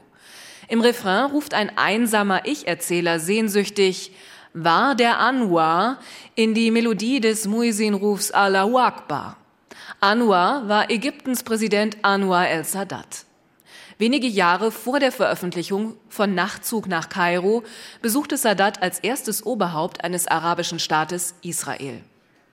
Nachtzüge zwischen Palästina und Ägypten verkehrten bis zur Gründung des jüdischen Staates. Port Said. Ich warte nicht auf Staaten, ich warte nicht auf die UNO. Der jüdische Israeli Abi Nathan machte Schlagzeilen, als er sich allein in einem einmotorigen Leichtflugzeug von Tel Aviv nach Kairo aufmachte, um Ägypten zum Friedensschluss mit Israel zu bewegen. Die Ägypter schicken ihre Besucher, der aus dem Iran stammte und in Bombay aufwuchs, umgehend nach Hause. Die französische Nachrichtenagentur zitiert die Kairoer Zeitung Al-Ahram. Um die Welt in die Irre zu führen, brachte Israel eine dumme Komödie auf die Bühne, in der es sowohl die Rolle des Regisseurs als auch die Rolle des Hauptdarstellers übernahm. Abi Nathan kam, um Ägypten einen Gruß der israelischen Regierung auszurichten. Dieser Spaßvogel verdient unsererseits keine Aufmerksamkeit und deshalb ist seine Ausweisung nach Israel die einzig mögliche Antwort. Benzin für den Rückflug hatte Nathan keins. Schon auf dem Hinflug reichte es nicht bis Kairo und er landete in Port Said. Die Tatsache, dass Nathan in Port Said Benzin für den Rückflug bekam, wertete die israelische Zeitung Ma'arif als Wende in den ägyptisch-israelischen Beziehungen. Zwei Jahre später, 1967, unternahm Nathan einen zweiten Versuch, den noch immer mit Israel verfeindeten Nachbarn zu besuchen. Er brachte ihm 40 Tage Haft in einem israelischen Gefängnis ein. Immer wieder landete Nathan dort, weil er, trotz des Verbots, sich mit sogenannten feindlichen Faktoren zu treffen, den Dialog suchte. Einem anderen israelischen Bürger ist die Gefängnisstrafe wegen Kontakt mit feindlichen Faktoren erspart geblieben, wie Spiegel Online berichtet. Israels Verteidigungsminister Shimon Peres klebte sich einen Schnauzbart an, knöpfte sein 70er-Jahre-Hemd weit auf, setzte sich eine dicke Hornbrille auf und machte sich auf den Weg nach Jordanien. Natürlich nicht, ohne sich fotografieren zu lassen. 40 Jahre dauerte es, bis die Fotos als Anregung für Purim-Kostüme auf Facebook veröffentlicht wurden. Dear Ali, since our last meeting in Cairo, on the island of Zamalek in the middle of the Nile, I have been thinking about the opening shot of the film. Perhaps it should begin with the end, restaging that remarkable photograph by Jonathan Blair that was published in the National Geographic edition of June 1975. A single diver suspended, floating in the green glow of an underwater world, mysteriously carrying an AK 47, holding it at the front. We don't know who the diver is. We can't see his masked face. The light is behind him. What is he doing with the gun underwater? Has he taken it there, or is he removing it from the depths? Once he swims out of the shot, the whole screen will simply be filled with a silent expanse of shimmering, watery green. After that, perhaps the yellow of sand. But we are not on a beach. We need to show that this sand is from the desert and that the water simply cuts a path through it, joining the Red Sea in the south and the Mediterranean in the north. Have I told you, when we met that afternoon in Cairo, that I came across several zoological studies examining the migration of marine species, fish and mussels, through the Suez Canal and into the Mediterranean? The phenomenon is called Lessepian migration, named after Ferdinand de Lesseps, the entrepreneur who realized the old dream of joining the two seas, thus connecting the East with the West. Or was it the other way around? The biologists mention that since the canal's opening in 1869, there has been an influx of foreign species in the eastern Mediterranean basin. Some of the fish are considered invasive and are described as taking over the habitat of indigenous marine life.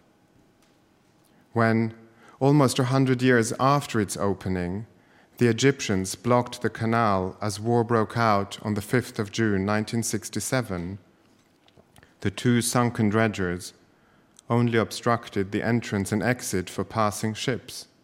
The fish, of course, continued their slow migration unhindered. You asked why the ships going south had managed to leave the canal while the 14 cargo ships returning to Europe got trapped in the Bitter Lake in the middle of the canal? I haven't managed to find out yet. However, I have managed to get some information on the cargo they were carrying. A million eggs bound for Germany, a few tons of apples on their way to England, reams of cloth to be used in Sweden. What was on the ships for the other side of the Iron Curtain, Poland, Czechoslovakia, is shrouded in mystery. In any case, not much of the cargo survived the eight years of being stuck in the canal before it finally reopened in 1975. The apples were offered to President Nasser for his troops. But being a proud man, despite the military defeat, he said, If we need apples, we'll buy them. Thank you very much. So the sailors threw the apples into the water, and the cloth was used to make mini sailing yachts out of the lifeboats. Have I shown you the photographs of the regattas they organized? There was a lot of time to fill. Eventually, the shapes of time were folding back upon space. In that June, in 1967, as the water was hardening into a boundary and territory became fluid, the front line took history offshore. You said, We need a script. But this story is anchored outside the event, outside the main plot, beyond the selective chatter and silence of history.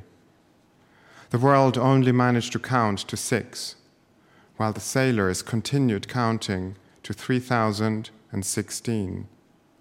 Not one of the books on the so called Six Day War even mentions the 14 cargo ships in a footnote. Eight years in the middle of the Suez Canal.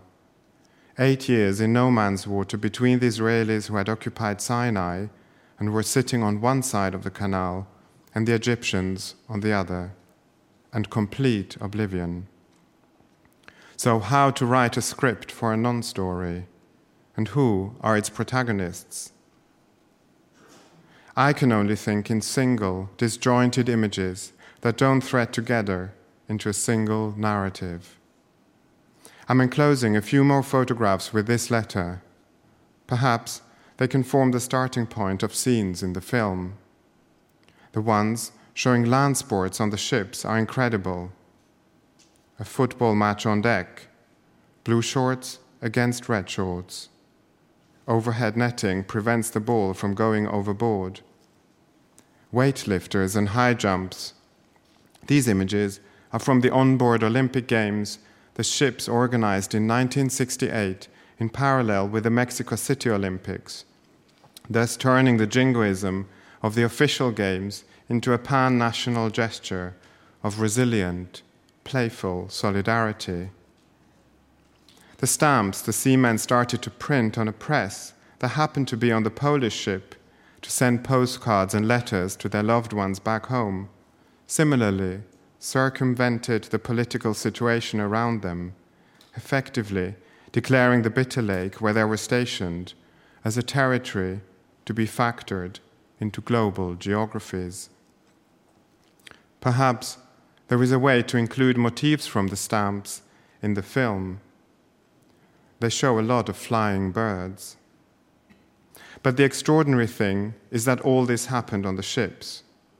The Yellow Fleet formed a kind of parallel world, completely separated from society around them, yet mirroring it in so many ways.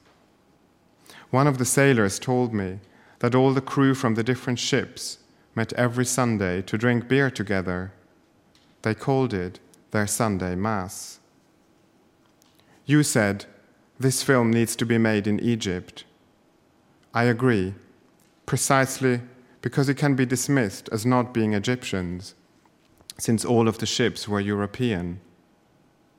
I wonder if we should be in the film too somehow, two unlikely archivists. I know for you it has been a long adventure already, looking for clues in the shadows that events from the past continue to cast in the present. It was only when we talked and drank tea together, comparing our notes, that I realized how much this episode about survival in the middle of a crisis connects to the current situation and your work as mediator, trainer, and producer with youth collectives, networks of solidarity. I'm sending you a few more images. They seem to show casual frivolity. One is particularly striking and puzzling. It shows two sailors on a bike on deck. One of the men is bearded with a red starred turban on his head, while the other, sitting in front of him across the bar of the bike, is in drag, dressed in a floral tablecloth and made up with red lipstick. A dog is tugging at his legs, and behind them is an Egyptian man observing the European's Orientalist, gender bending courting game. So many stories within the story. We have to begin to unravel some of them. The romanticism of the stranded ship, the collapsing of the international and the local, the subtexts. There is a lot more work to do, a lot more loose ends to follow up. In the meantime, I am sending you some sound for the film on a USB stick. One of the sailors told me that there was a board cinema on one of the ships. What were they watching? Spaghetti westerns and their Soviet equivalent. I imagine the projected films in the middle of the water and their sound of macho aggression and gunfire deafening the sound of the real war that was going on around them.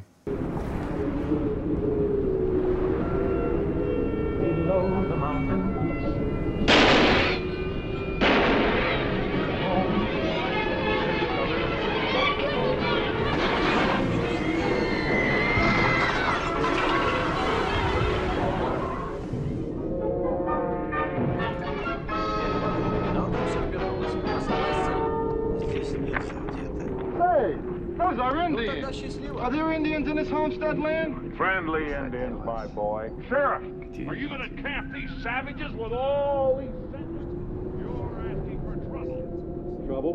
Those savages are wards to the government, and I am... Ты что? Завтра Абдулла будет здесь. Уходи. Теперь не могу. Видал, как все обернулось. Оставайся, Саид. Здесь нет Ну тогда счастливо.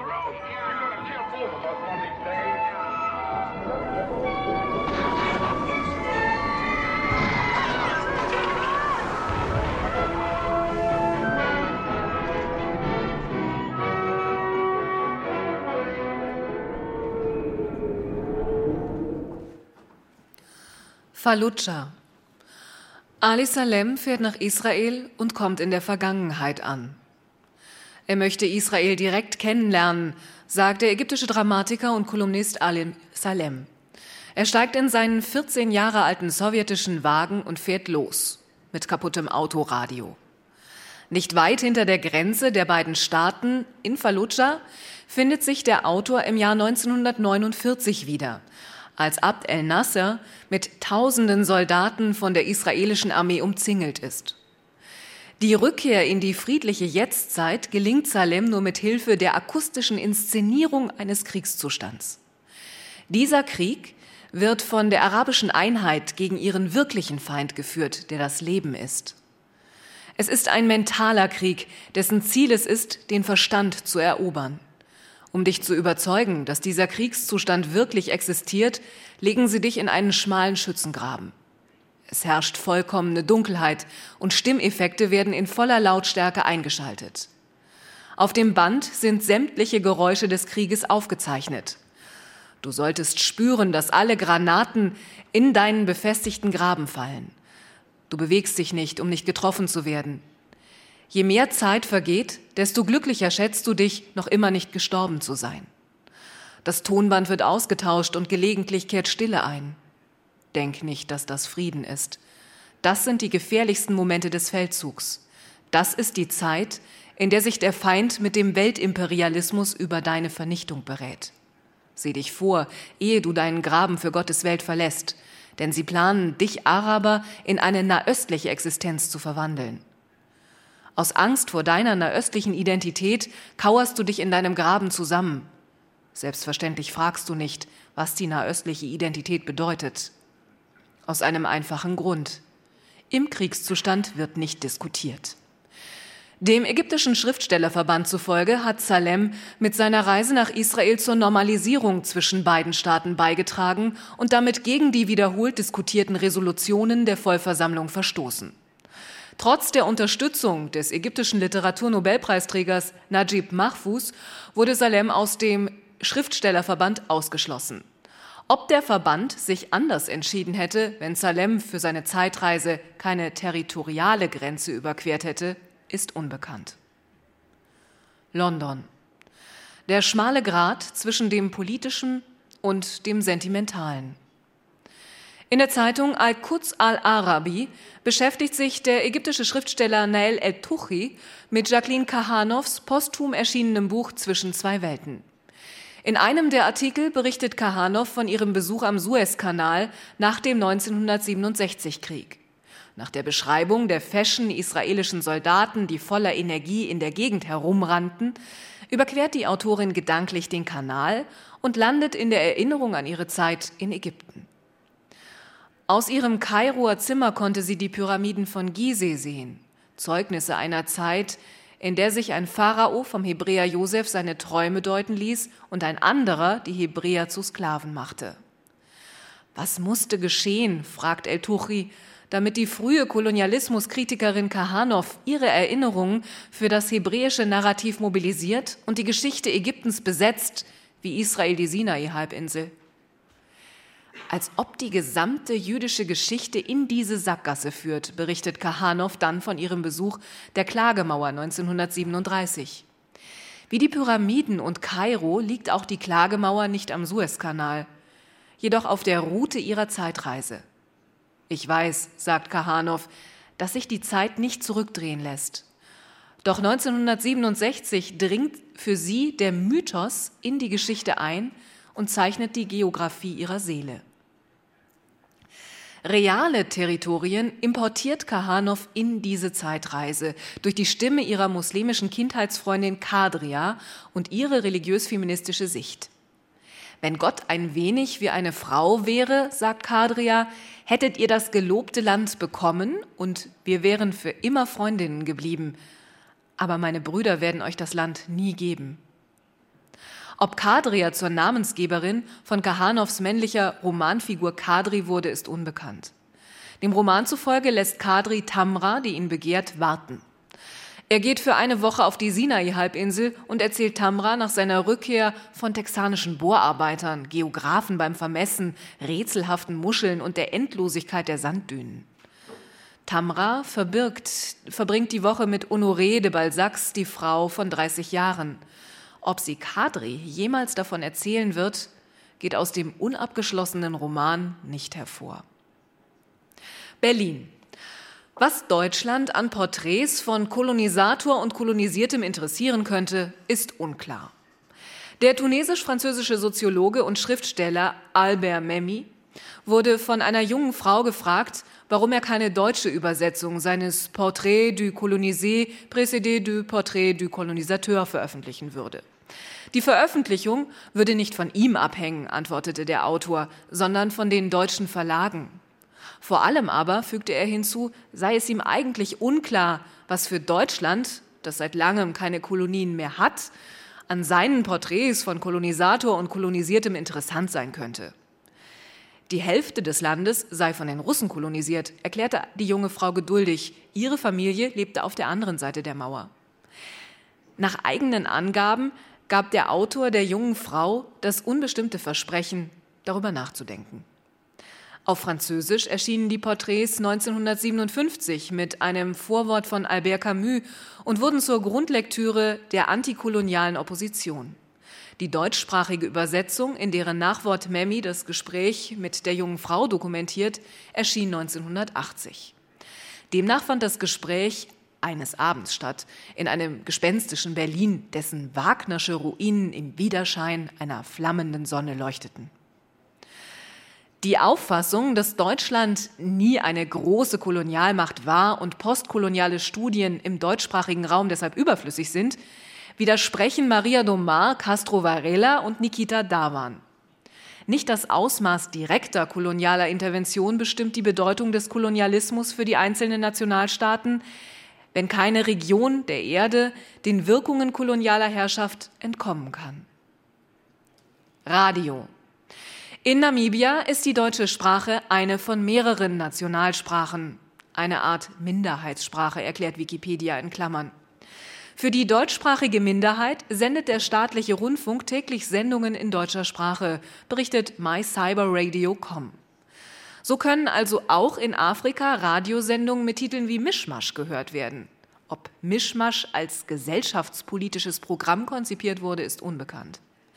2010 sorgte der Song Black Girl, White Boy des weißen Namibiers Stefan Ludig für Aufruhr im Vielvölkerstaat. Das deutschsprachige Programm ging 1979 auf Sendung, 60 Jahre nachdem der Versailler Vertrag das Ende der Kolonie Deutsch-Südwestafrika besiegelte. Paris. Papa, was bist du? Araber? Franzose? Jude? fragt Albert Memmis Sohn seinen Vater. Der Konflikt des Sohns mag größer sein, weil die Mutter des Kindes einer christlichen Religion angehört, bemerkt Jacqueline Kahanow. Was aber ist Memmi in Wahrheit? fragt Jean-Paul Sartre. Kolonisator oder Kolonisierter? Vielleicht beides. Autoren arabisch-jüdischer Herkunft wie Memmi und Kahanow sind für den deutschsprachigen postkolonialen Diskurs relevant, weil sie das nationale Narrativ des Staates Israel, wie es auch für die deutsch-israelischen Beziehungen maßgeblich ist, in Frage stellen. Als Nationalstaat nach europäischem Modell übte Israel auf diese Autoren eine Anziehungskraft aus, schloss sie aber gleichzeitig aus seinem Narrativ aus. Zeitgleich mit Franz Fanons Schwarze Haus, Weiße Masken und Memmis Porträts des Kolonisierten und des Kolonisator schrieb Kahanow den Essayzyklus Generation von Levantinern. Levantinismus, sagt Gil Hochberg, kennzeichnet für Kahanow nicht nur die Erfahrung der Entfremdung durch die französische Erziehung, das verborgene Selbst und den Verlust der Sprache, sondern auch den Ausweg aus dieser nachteiligen Situation. Gerade in Israel eingewandert, analysiert Kahanow die Übertragungsmechanismen des kolonialen Verhältnisses auf interne Verhältnisse. Sie beschreibt als erste das Verhältnis zwischen Juden europäischer und nicht-europäischer Herkunft in der israelischen Gesellschaft als inneren Kolonialismus.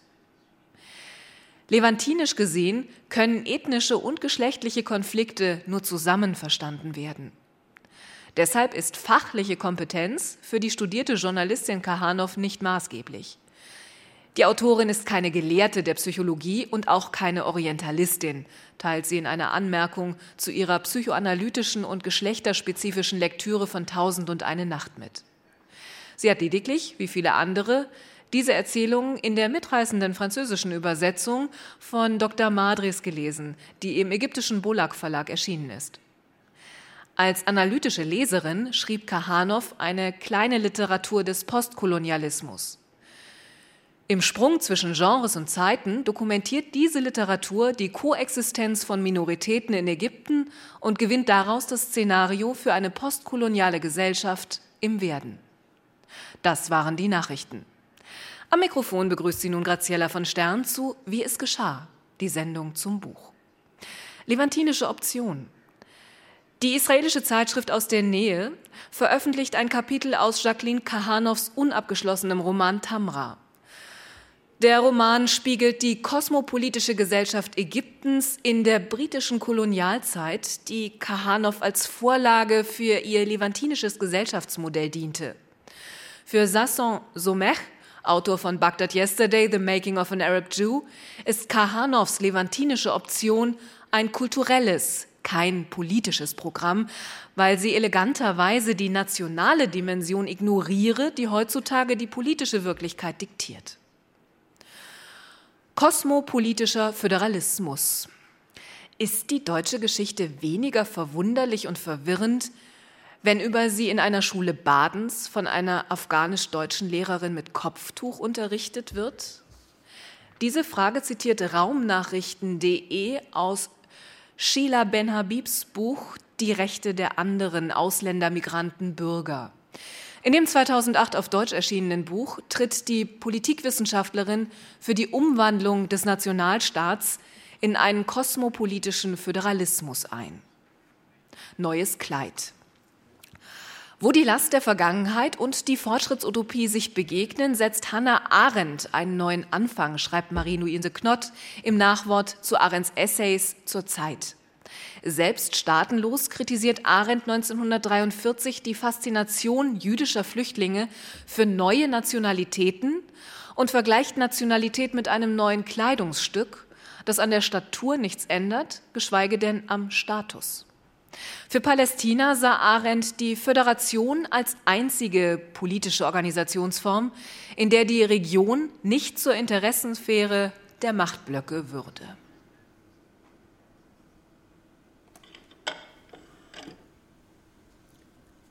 So. Nehmen wir nun auf? Lass nachsehen. Ja, ja, sicher.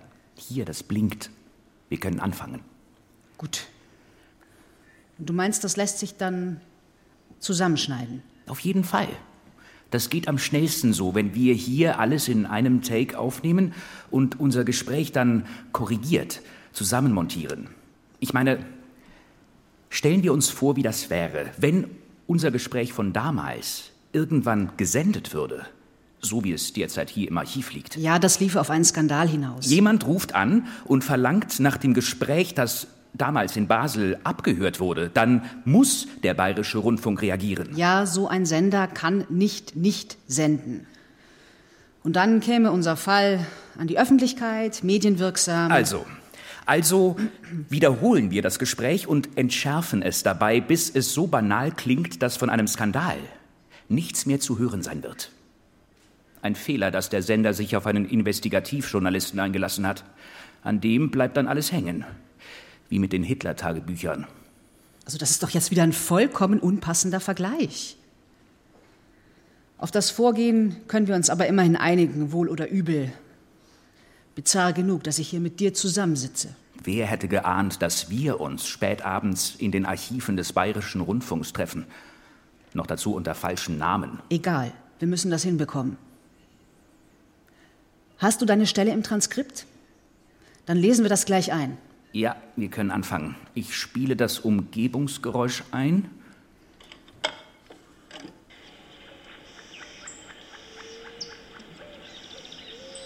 Es ist uns beiden klar, dass wir uns nicht ausstehen können. Das ist die Arbeitsteilung. Allerdings. Schön. Da bin ich nämlich drauf angewiesen.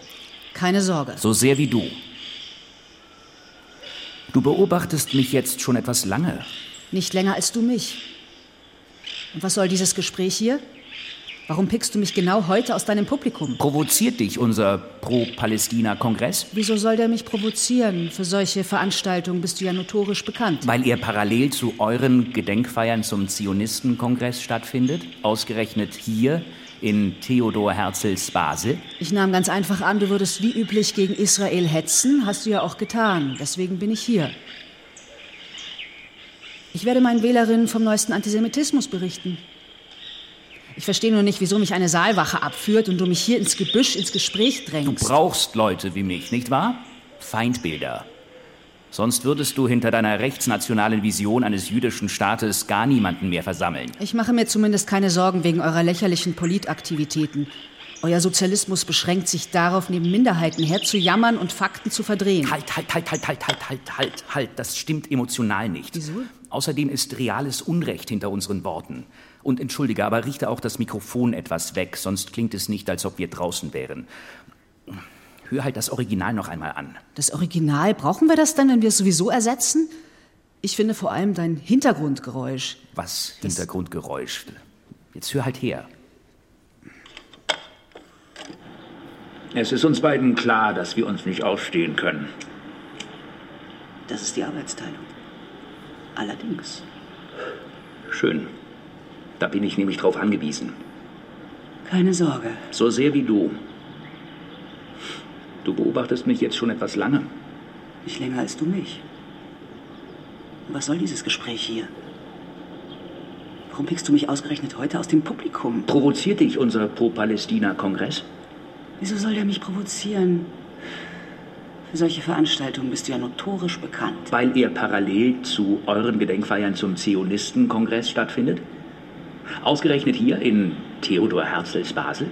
Ich nahm ganz einfach an, du würdest wie üblich gegen Israel hetzen. Hast du ja auch getan. Deswegen bin ich hier. Ich werde meinen Wählerinnen vom neuesten Antisemitismus berichten. Ich verstehe nur nicht, wieso mich eine Saalwache abführt und du mich hier ins Gebüsch, ins Gespräch drängst. Du brauchst Leute wie mich, nicht wahr? Feindbilder. Sonst würdest du hinter deiner rechtsnationalen Vision eines jüdischen Staates gar niemanden mehr versammeln. Ich mache mir zumindest keine Sorgen wegen eurer lächerlichen Politaktivitäten. Euer Sozialismus beschränkt sich darauf, neben Minderheiten herzujammern und Fakten zu verdrehen. Aha, so klang das.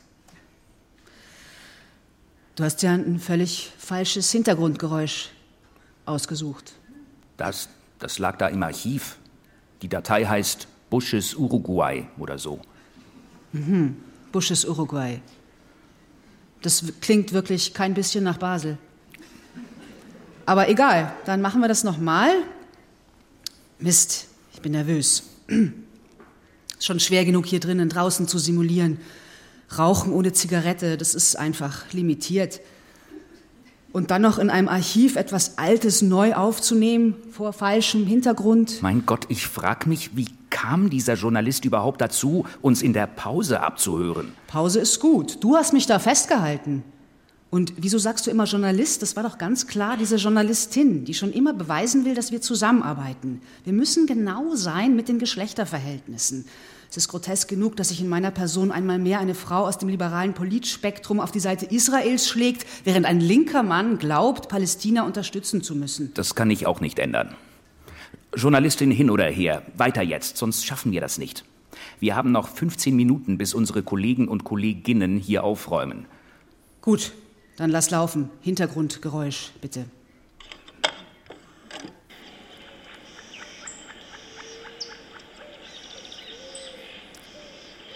Ich mache mir zumindest keine Sorgen wegen eurer lächerlichen Politaktivitäten. Euer Sozialismus beschränkt sich darauf, neben Minderheiten herzujammern und Fakten zu verdrehen. Viel Spaß mit dem feministischen Flügel der Hamas kann ich da nur wünschen. Andere Sorgen machst du dir keine?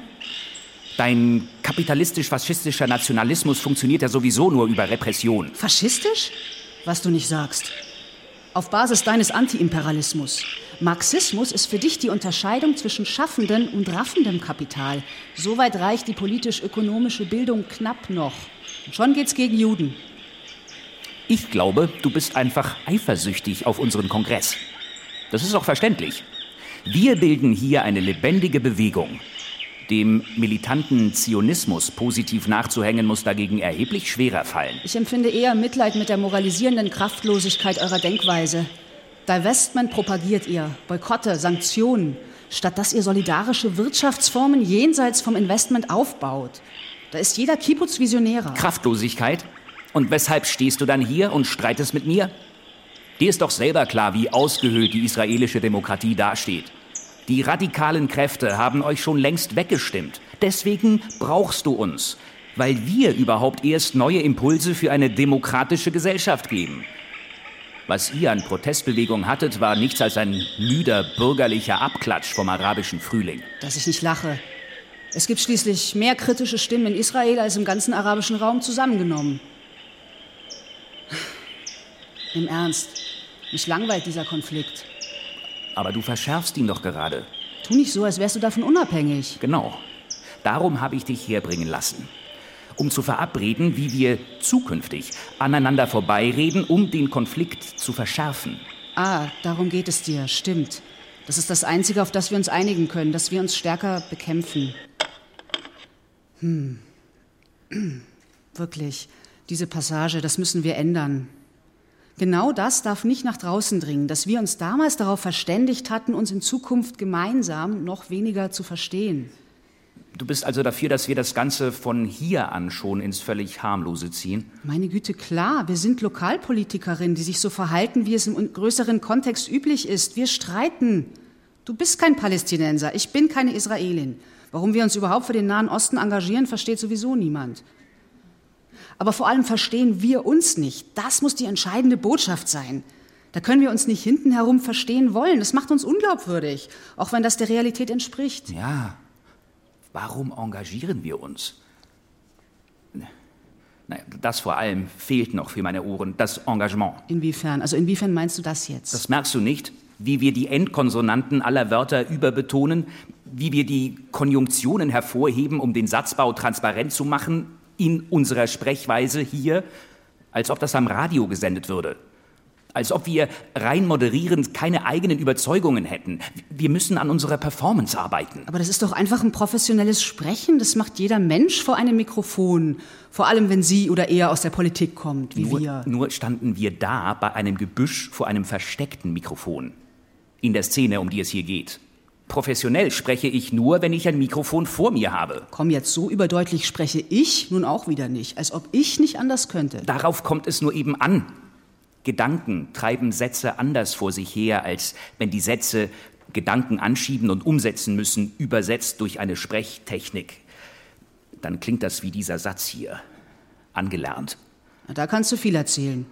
Wir machen zwar kein Hörspiel, trotzdem sind unsere Konflikte immer auch rhetorisch oder sprechtechnisch begründet. Abgesehen davon, wir haben weiterhin das Problem mit Tamra vor uns. Und das ist real. Diese Bewegung, die behauptet, im Nahen Osten alle Positionen zusammendenken zu können. Stimmt. Tamra K. und diese Bewegung. Nur stell dir vor, wenn sie es war, die uns da in Basel heimlich aufgenommen hätte. Tamras Aktivitäten müssen wir unterbinden, ob die Aufnahme von ihr stammt oder nicht. Also, hören wir uns die Stelle noch einmal an, bevor wir weitermachen. Gut, dann spiele ich das Original noch einmal ein. Sekunde. Dass ich nicht lache. Es gibt schließlich mehr kritische Stimmen in Israel als im ganzen arabischen Raum zusammengenommen. Im Ernst. Mich langweilt dieser Konflikt. Aber du verschärfst ihn doch gerade. Tu nicht so, als wärst du davon unabhängig. Genau. Darum habe ich dich herbringen lassen. Um zu verabreden, wie wir zukünftig aneinander vorbeireden, um den Konflikt zu verschärfen. Ah, darum geht's dir. Stimmt. Das ist das Einzige, auf das wir uns einigen können. Dass wir uns stärker bekämpfen. Und das alles wegen dieser levantinischen Bewegung, von der Sie dauernd am Radio reden? Und die behauptet, uns kulturell zusammendenken zu können? Die behauptet, dich zu verbinden mit mir? Die suggeriert, dass sich Anteile unserer Identitäten so umarbeiten lassen, dass sie sich vertragen. Und dass damit auch die Konflikte vertagt werden, bis möglicherweise etwas zutage Ja, tritt. diese levantinische Idee, tatsächlich. Wenn die sich, also Tamra, wenn die sich zwischen uns als eine gemeinsame Figur ins Spiel bringt, die, die gleichzeitig du bist und ich, dann unterläuft sie die Autonomie meiner Identitätsbehauptung. Dann unterwandert sie jahrhundertealte, zu schützende Werte und Landansprüche. Levantinisch heißt für mich sowieso immer noch weder palästinensisch noch israelisch. Das bringt weder deine noch meine Sache weiter. Wir müssen die Figur dieser Bewegung stillstellen, damit deren Undefinierbarkeit nicht auf uns überschwappt. Die muss vergessen gehen. Wenn sie unsere Identitäten durchkreuzt, pardon, da kenne ich kein Pardon mehr. Sie darf mit Sicherheit nicht mehr öffentlich auftreten und die Sicherheit unserer Auftritte gefährden. Von mir aus darf das Levantinische ein Begriff muslimischer Fundamentalisten bleiben. Mir ist auch lieber, wenn das Wort auf dschihadistische Organisationen verweist, wie die ISE mit ihrem islamischen Staat im Irak und der Levante. Und nicht auf mich. Also, ganz einfach. Wir limitieren Tamras Spielraum. Du meinst, wir lassen sie eliminieren? Eliminieren? Hier haben wir das Problem. Eliminieren. Genau das hätte ich nicht gesagt haben wollen. Katastrophal, wenn ich an die arabischen Juden denke, dass die als levantinisch galten und dann eliminieren. Das können wir so nicht im Archiv belassen. Aber was dann? Das grundsätzliche Problem ist doch, wir sind nur zwei. Wir können das Spektrum der Haltungen im Nahen Osten nicht abbilden. Stimmt. Wenn wir Tamra rausmontieren, dann ist das Bild unvollständig. Und wenn ich Position beziehe, dann mag ich vor allem nicht in die Ecke semitophile Antisemiten gestellt werden, die ihre Pro-Israel-Haltung mit christlich-identitären Bewegungen verknüpfen. Ja, schlimm. Diese Vereinfachungen verkomplizieren die Konstellationen. Meinst du, mir gefällt, dass ich von links-grün herkommend nun ausschließlich mit antidemokratischen Bewegungen wie der Hamas in Verbindung gesehen werde? Als löse mein Multikulturalismus die gesamte Idee der nationalstaatlichen Demokratie auf. Der Punkt ist, ich hätte mit dem Levantinischen gar kein Problem, solange ich mir den Levantiner selber zuschreibe. So eine Zuschreibung hätte möglicherweise etwas für sich. So eine Schrift oder Zuschrift würde das hier und jetzt von uns Gesprochene immerhin vertragen, also aus unserem Verantwortlichkeitsbereich heraustragen. Diese Schrift könnte unserem gesprochenen Wort eine vergangene Spur unterziehen, die gleichzeitig auch zukünftig wäre, so etwas wie einen unabgeschlossenen Roman. Und wenn wir dann nicht mehr nur wir selber wären, dann wäre das vielleicht ein Mittel dagegen, dass ich in Blogs immer als kranker Linksfaschist beschrieben werde. Ich unterschiebe mir eine levantinische Zuschrift wie ein Arzt, der sich selbst ein Rezept verschreibt mit seiner Unterschrift. Du willst dir eine Unterschrift unterschieben? Aber nicht wie einen fliegenden Teppich. An dem Gewebe deiner Position bist du schon mitbeteiligt, mitbeteiligt, wenn du die unterschreiben oder Geschichte schreiben möchtest. Gut, aber was wäre, wenn wir noch einmal abgehört würden? Hier, jetzt gerade. Du meinst, jemand könnte unser Gespräch über das aufgezeichnete Gespräch aufzeichnen? Und wer könnte das sein? Tamra K.? Ja. Vielleicht sollten wir deshalb gar nicht versuchen zu bearbeiten, was von uns in Erinnerung behalten werden soll, sondern vielmehr dokumentieren, wie wir unsere Erinnerung zu behalten versuchen. Also halten wir fest, dass wir irgendwann einmal bombenfeste Identitäten benötigt haben, um überhaupt etwas zum Nahostkonflikt sagen zu können. Und jetzt beziehen wir unsere Identität aufeinander, um dem Konflikt anders zu begegnen, aber levantinisch, so dass wir unsere Herkunft nicht aufgeben. Wenn das geht. Vor allem überspielen wir unser Material hier nicht. Wir überspielen unseren Konflikt nicht. Auch nicht unseren Versuch, uns selber von damals zu überspielen. Nein, wir lassen Tamra in unserer Diskussion, das heißt im Archiv. Wir archivieren unsere Diskussion, weil diese Diskussion unser Archiv sein wird. Damit würden wir offenlegen, was wir ursprünglich nicht offenlegen wollten. Vielleicht ruft irgendwann irgendjemand beim Bayerischen Rundfunk an, um unsere Auseinandersetzung in Basel abzurufen, die von damals. Wenn die nun aber zusammen mit unserer Auseinandersetzung heute archiviert wäre, dann würden die Hörerinnen und Hörer hören, wie wir Geschichte geschrieben haben. Eine Geschichte. Es wird wie live gewesen sein. Es wird klingen, als könnten wir uns jetzt gerade verstehen. Istanbul, Beirut, Haifa, Alexandria. Wo immer Sie sind, ist auch die BBC, behauptet 2012 die Eigenwerbung des Radiowellenimperiums der ehemaligen Kolonialmacht Großbritannien. Über den Einsatz von Sprache bei der Verbreitung europäischer Kultur in der Levante schreibt Chaim Ben-Kiki 1920 in der Palestine Daily Mail, einer hebräischen Coverversion der britischen Daily Mail. Über die Rolle, die Ben-Kikis Fortsetzungsessay für die zwei Jahre später gegründete BBC spielte, ist nichts bekannt. Die Absage bitte. Sie hörten live aus dem Haus der Kulturen der Welt in Berlin Tausend und eine Wirklichkeit Fortsetzung eines unabgeschlossenen Romans von Eran Scherf. Konzeptuelle Mitarbeit Andrea Thal. Mit Beiträgen von Pauline Baudry, Elfriede Jelinek, Leonhard Koppelmann, Stefanie Metzger, Eva Meyer, Uriel Orloff, Tim Zulauf. Song Pauline Baudry, nach einem Text von Rosario Morales, produziert von Cat Frankie.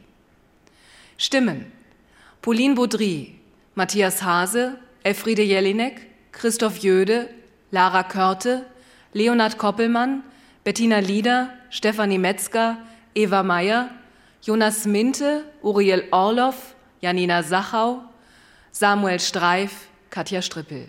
Performance Kerstin Hohneit. Rechercheassistenz Ofri Lapid. Regieassistenz Jasmin Scheffler. Ton und Technik Uwe Lauschke, Thomas Schütt, Michael Karikis. Senderegie Stefanie Metzger. Produktion Bayerischer Rundfunk, Hörspiel und Medienkunst. Berlin Documentary Forum 2014. Projektleitung Herbert Kapfer und Hila Pelek.